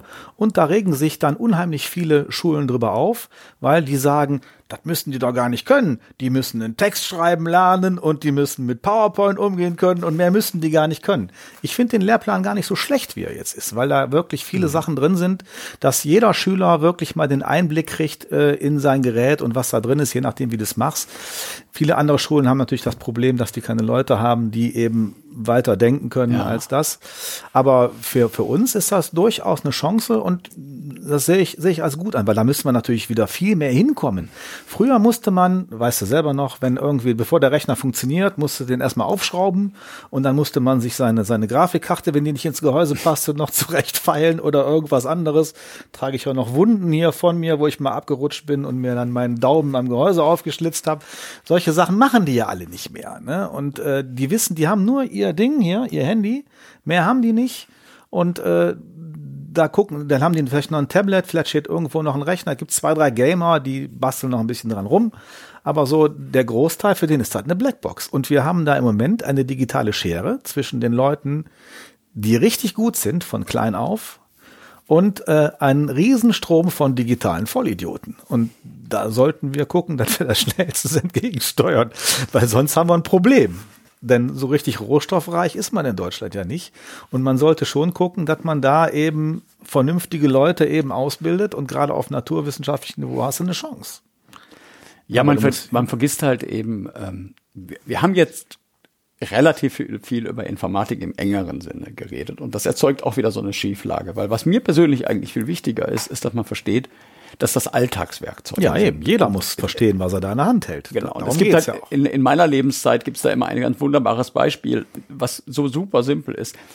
Ich komme aus einer Zeit, wo halt noch ständig diskutiert wurde über lateinische Ausgangsschrift und vereinfachte Ausgangsschrift. Also für diejenigen, die jetzt damit nichts anfangen können, die Art und Weise, wie wir Buchstaben zeichnen in der Grundschule. Was in meinen Augen ein völlig überbewertetes Thema ist. Aber unterbewertet ist schlicht die Tatsache, dass wir heute ja in der Regel gar nicht mit einem Stift schreiben, sondern mit einer Tastatur oder mit einem Display. Für mich wäre heute eine Kernkompetenz, die jedes Kind, jeder äh, Schüler in der Schule lernen sollte, zehn Finger schreiben. Und das fällt aber in den Augen von vielen Leuten dann schon in den Fachunterricht. Und ich denke, das ist einfach eine Alltagsfertigkeit, die sich jetzt vielleicht klar schon wieder so ein bisschen überlebt hat durch Tablets und, und, und Also zehn Finger schreiben ist schon wieder out, weil die Leute sprechen rein und dann steht der Text da. Das ist ja der, der, neue geile Scheiß. Ne? Also die, die, die Schreibschrift ist ja auch für die, geht ja um, auch um motorische Aspekte und solche mhm. Sachen. Die Motorik verkümmert ja auch total bei den Kindern, weil die eben viele Sachen nicht mehr, nicht mehr anfassen und haptisch nicht mehr machen. Von daher, also eine, eine Handschrift ist auch wirklich was, ja, was man weiterhin machen sollte. Ob man in der Grundschule generell schon viel mit Computern machen sollte, ist ja eine Streitfrage, wo ich also so viel muss man da gar nicht mitmachen. Die haben ganz andere, ganz andere Probleme, ganz andere Schwerpunkte. Da ist das gar nicht so wichtig. Wenn die dann in der 5 so ein bisschen anfangen, das ist ja auch noch nicht die große Kunst, aber so ein bisschen eben anfangen damit reinzuriechen, mhm. ist das okay und später dann, wer dann will, macht weiter. Aber so, dass wenigstens so ein bisschen Grundwissen überall mal angekommen ist. Das wäre schon mehr, dann wäre es schon irgendwann mal, dass man, der, die Talente wenigstens die Chance hätten, zu wissen, ah, das könnte was für mich sein. Aber dann muss ich doch noch einen Themenbereich aufmachen, einen letzten, der, den ich jetzt gar nicht angesprochen hätte, wenn das jetzt nicht so wunderbar passen würde. Ich würde dem widersprechen, was du gerade gesagt hast. Und zwar, ähm, was ist mit diesem ganzen Bereich der ich nenne das, wir haben gerade über digitale Souveränität gesprochen, was mehr so ein gesellschaftlicher Aspekt ist. Was ist mit digitaler Kompetenz? Also nehmen wir mal was ganz, auch wenn das jetzt ein bisschen abwehrseitig erscheint. Dieses ganze Problem, junge Menschen daran zu führen, zu sagen, pass mal auf, Fotos in das Internet hochzuladen, auf sozialen Plattformen, das kann eine verdammt gefährliche Geschichte sein. Diese ganzen, ähm, diese ganze Diskussion, die wir darüber beführen, wie viel digitale Kompetenz braucht ein junger Mensch, weil wir drücken dem so ein Smartphone vielleicht irgendwann als Eltern in die Hand. Und wäre es nicht zeitgemäß, viel, viel mehr zu erklären. Und da, wir, wir reden jetzt natürlich nicht, damit ich jetzt hier nicht falsch verstehe. Ich will jetzt das nicht auf Kindesmissbrauch oder sowas runterbrechen, sondern ich rede eben auch davon, dass so Themen, so, Datenschutz ist ja ein Buzzword, aber dass die Leute wirklich schon von klein auf Kompetenz erlernen im Umgang mit dieser großen digitalen Welt. Ist das nicht außerhalb von der, der Informatik im engeren Sinne nicht ein Bereich, den Schule noch viel ja, mehr fokussiert. Aber das muss. ist, weil du das Medienkonzept nicht gelesen hast. Da okay. steht, da steht, ich werde das jetzt da hier steht, Da stehen nämlich genau diese Sachen drin. Das geht nämlich darum, was in, es gibt bestimmte Bereiche, ob die sinnvoll sind oder nicht, aber genau alle diese Bereiche kommen drin vor und die sollen in möglichst allen Fächern abgebildet sein. Das heißt, du hast eben genau. nicht nur Informatik, sondern das, der Bereich der Medienkompetenz ist eben extra zu sehen. Ja, also das ist eine Sache, die in allen Fächern stattfindet und die auch eh, gerade in Fächern wie Politik oder Geschichte wird ja gerade sowas viel gemacht, ja, in Deutsch auch. Mhm. Also da, da hast du ganz, ganz viel, was in diesen Fächern gemacht Das berührt ja zum Beispiel auch Wahlrecht. Ne? Da hat man dann eben, sobald es um ja. Wahlmaschinen geht, hat man wunderbare Verbindungen zwischen sehr technischen Aspekten, genau. aber auch einfach gesellschaftlichen. Also du hast, Fragen. du hast viele Dinge, die dann in den anderen Fächern auch angesprochen werden. Und das, das zieht sich mittlerweile schon. Das kannst du nicht nur in einem Fach Informatik getrennt machen. Das kann ja auch gar nicht Sinn der Sache sein, sondern das äh, muss wirklich komplett in Schule einfließen und das liegt daran, wie das Kollegium zusammenarbeitet ne? und wie man äh, das Ganze, ja, ja, wie man das Ganze äh, in die einzelnen Fächer reinbringt und wie man das in die einzelnen Lehrpläne reinbringt und wo man das festschreibt, damit es auch gemacht wird und mhm. sowas. Das sind strukturelle Sachen. Aber das ist eigentlich äh, normale Arbeit in der Schule und ist da durchaus Thema. Wir haben regelmäßig die Kripo da, die bei den Fünfern, ne, gerade WhatsApp und Co., ne, die, die dann regelmäßig berät. und und äh, die machen auch Veranstaltungen mit den Kindern und zeigen denen da was und erklären denen auch die über die rechtlichen Folgen auf, auch die Eltern. Da haben wir schon Kooperationen in dem Bereich. Ja, ne? auch Mobbing ist, das spielt ja alles ja, ja. damit rein, der digitales Mobbing. Natürlich. Ganz neue Herausforderungen. Das sind alles Sachen, die äh, eine Rolle spielen. Und da, da, da haben wir bei uns natürlich extra Beratungslehrer, die in dem Bereich fit sind. Also da, du musst, Schule ist mittlerweile, oder ich weiß gar nicht, wie es früher war, weiß ich nicht, aber es ist ein sehr komplexes System mit ganz vielen verschiedenen Funktionen, wo ganz viele Leute für unterschiedliche Sachen zuständig sind. Und im besten Bereich, im besten Fall sprechen die sich halt untereinander ab und äh, fragen den einen oder anderen, äh, zu, zu bestimmten Themenstellungen und dann funktioniert das Ganze auch. Das heißt, du, arbeitest zusammen, aber du das, so Cybermobbing, das sind halt unsere Beratungslehrer machen. Mhm. Das mache ich nicht. Ich, wenn da technisch irgendwas kommt oder ich da mal dabei sein soll bei einer Sache, dann ja. Aber normalerweise machen das andere Leute, die andere Ausbildungen haben mhm. und anders ticken als ich. Ja. Ja? Also da wird schon viel gemacht in der Hinsicht ist noch ausbaufähig. Ich bin jetzt eben kein Primarstufenlehrer und kann das Ganze da nicht überblicken. Deshalb halte ich mich da raus aus der Diskussion, sondern da, da müsstest du mit jemandem sprechen, der sich, der da in dem System drin ist, weil das, ist, der funktioniert ja ganz anders. Ja? Wenn wir zum Schluss kommen, ähm, glaube ich, dass es, auch wenn das kompletter Zufall ist, ähm, ich glaube, dass es absolut perfekt ist für unser Gespräch, dass du ausgerechnet an einer Realschule ähm, arbeitest, weil das eben dann nicht ähm, unter dem Fokus läuft, äh, naja, das sind dann schon junge Erwachsene, sondern sind wirklich ähm, sind eher noch Kinder, äh, gerade in der fünften, sechsten Klasse. Das heißt, all die Dinge, die du gesagt hast, die ihr hier macht, äh, die überraschen mich total ähm, auf einer fachlichen Ebene. Also ich, ich glaube, und das wird wahrscheinlich jetzt auch vielen so gehen, die zuhören, man kann es kaum glauben, dass man das machen kann. Und naja, jeder, der Kinder hat, äh, kann das ja in der eigenen Schule dann mal selber miterleben, was da ab, abläuft. Und ich habe so ein bisschen den Eindruck, dass also viele von den Vorurteilen, die man jetzt als Außenstehender mitbringt, ähm, die hast du in den letzten äh, ein, zwei Stunden zerredet. Also die lösen sich in Luft auf, immer vorausgesetzt, ich nehme das jetzt als den Normalfall an. Es mag natürlich jetzt sein, dass du nicht in Mönchengladbach zu dein Kind zur Schule schickst, sondern in Viersen und in irgendeiner, nichts gegen die Schulen in Viersen oder in Heinsberg oder in Düsseldorf oder in Krefeld oder irgendwo in Deutschland. Und an der Schule ist alles ganz anders. Ähm, ich merke, da findet unheimlich viel statt. Und zwar angefangen von diesem eigentlich schlimmen Thema Hardware wo man ja immer denkt, es wird nur über Hardware geredet. Ich habe jetzt gelernt, Es ist zum einen viel mehr Hardware da, als ich erwartet habe, auch eine andere Hardware, also Stichwort Vernetzung eurer Schule. Das überrascht mich mit am meisten. Ähm, gut, dass es iPads in Schulen gibt, habe ich schon mal gehört. Aber auch das, was ihr sonst hier so macht, ähm, ist komplett überraschend in einem sehr positiven Sinne. Was mich aber vielleicht am allermeisten überrascht ist, ähm, ich hoffe, ich missinterpretiere dich nicht, aber du hast einen unglaublich positiven Blick. Also ich habe jetzt das Gefühl, ähm, vor diesem Gespräch habe ich gedacht, oh Gott, oh Gott, oh Gott, Schule in Deutschland. Und jetzt habe ich das Gefühl, großartig, Schule in Deutschland, das ist ein super Thema, wir sind viel weiter, als ich dachte. Deswegen ist mein, äh, meine abschließende Frage. Und wenn wir jetzt noch irgendwas Wichtiges vergessen haben, erzähl das gerne. Aber ich sage schon mal vorab, was meine so, das ist eine große Frage. Du kannst beliebig lange darauf antworten, aber diese eine Frage würde ich gerne ans Ende stellen. Ähm, du hast selber gesagt, du hast ähm, Kinder. Wenn du jetzt mal vergisst, dass du selber Lehrer bist und nimmst die Perspektive von einem Vater ein, ähm, wie weit sind wir in Deutschland? Jetzt unabhängig von deiner konkreten Schule und ähm, inwiefern diese ganze negative Berichterstattung, wie, wie viel davon ist wahr, wie viel davon ist falsch, wie viel weiter sind wir, als die breite Öffentlichkeit vielleicht denkt, aus der Sicht eines Vaters. Äh, und umgekehrt, wo denkt die breite Öffentlichkeit vielleicht, dass wir viel weiter wären, als wir wirklich sind. Das heißt, wo hat Schule wirklich noch Aufholbedarf? Also du stellst das hier so dar, als ob das gelobte Land wäre. Hier passiert genug Scheiße, das kann ich dir, das kann ich dir gepflegt sagen. Also äh, von daher sind wir in vielen Sachen äh, schon im Soll. auch für die Art und Weise, wie ich Informatikunterricht mache, habe ich es auch schon von Eltern auf den Sack gekriegt, weil das eben natürlich sehr kompliziert und sehr komplex ist und nicht für alle Kinder gleich gut geeignet. Gut, lassen wir das.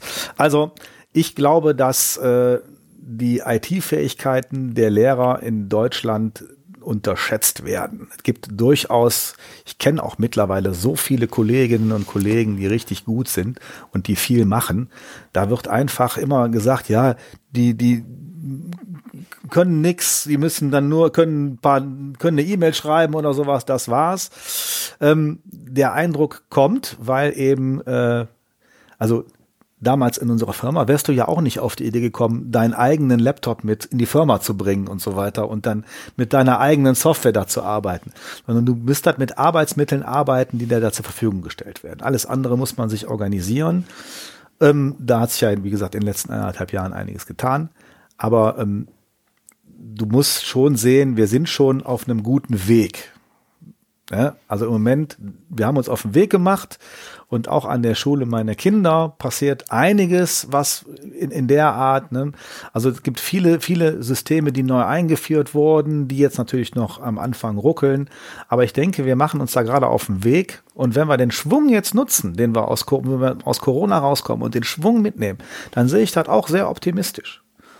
Und für jeden, der an Schule geht, immer noch mal als Hinweis, Mach das nur, wenn du Bock hast. Sonst kannst du das vergessen.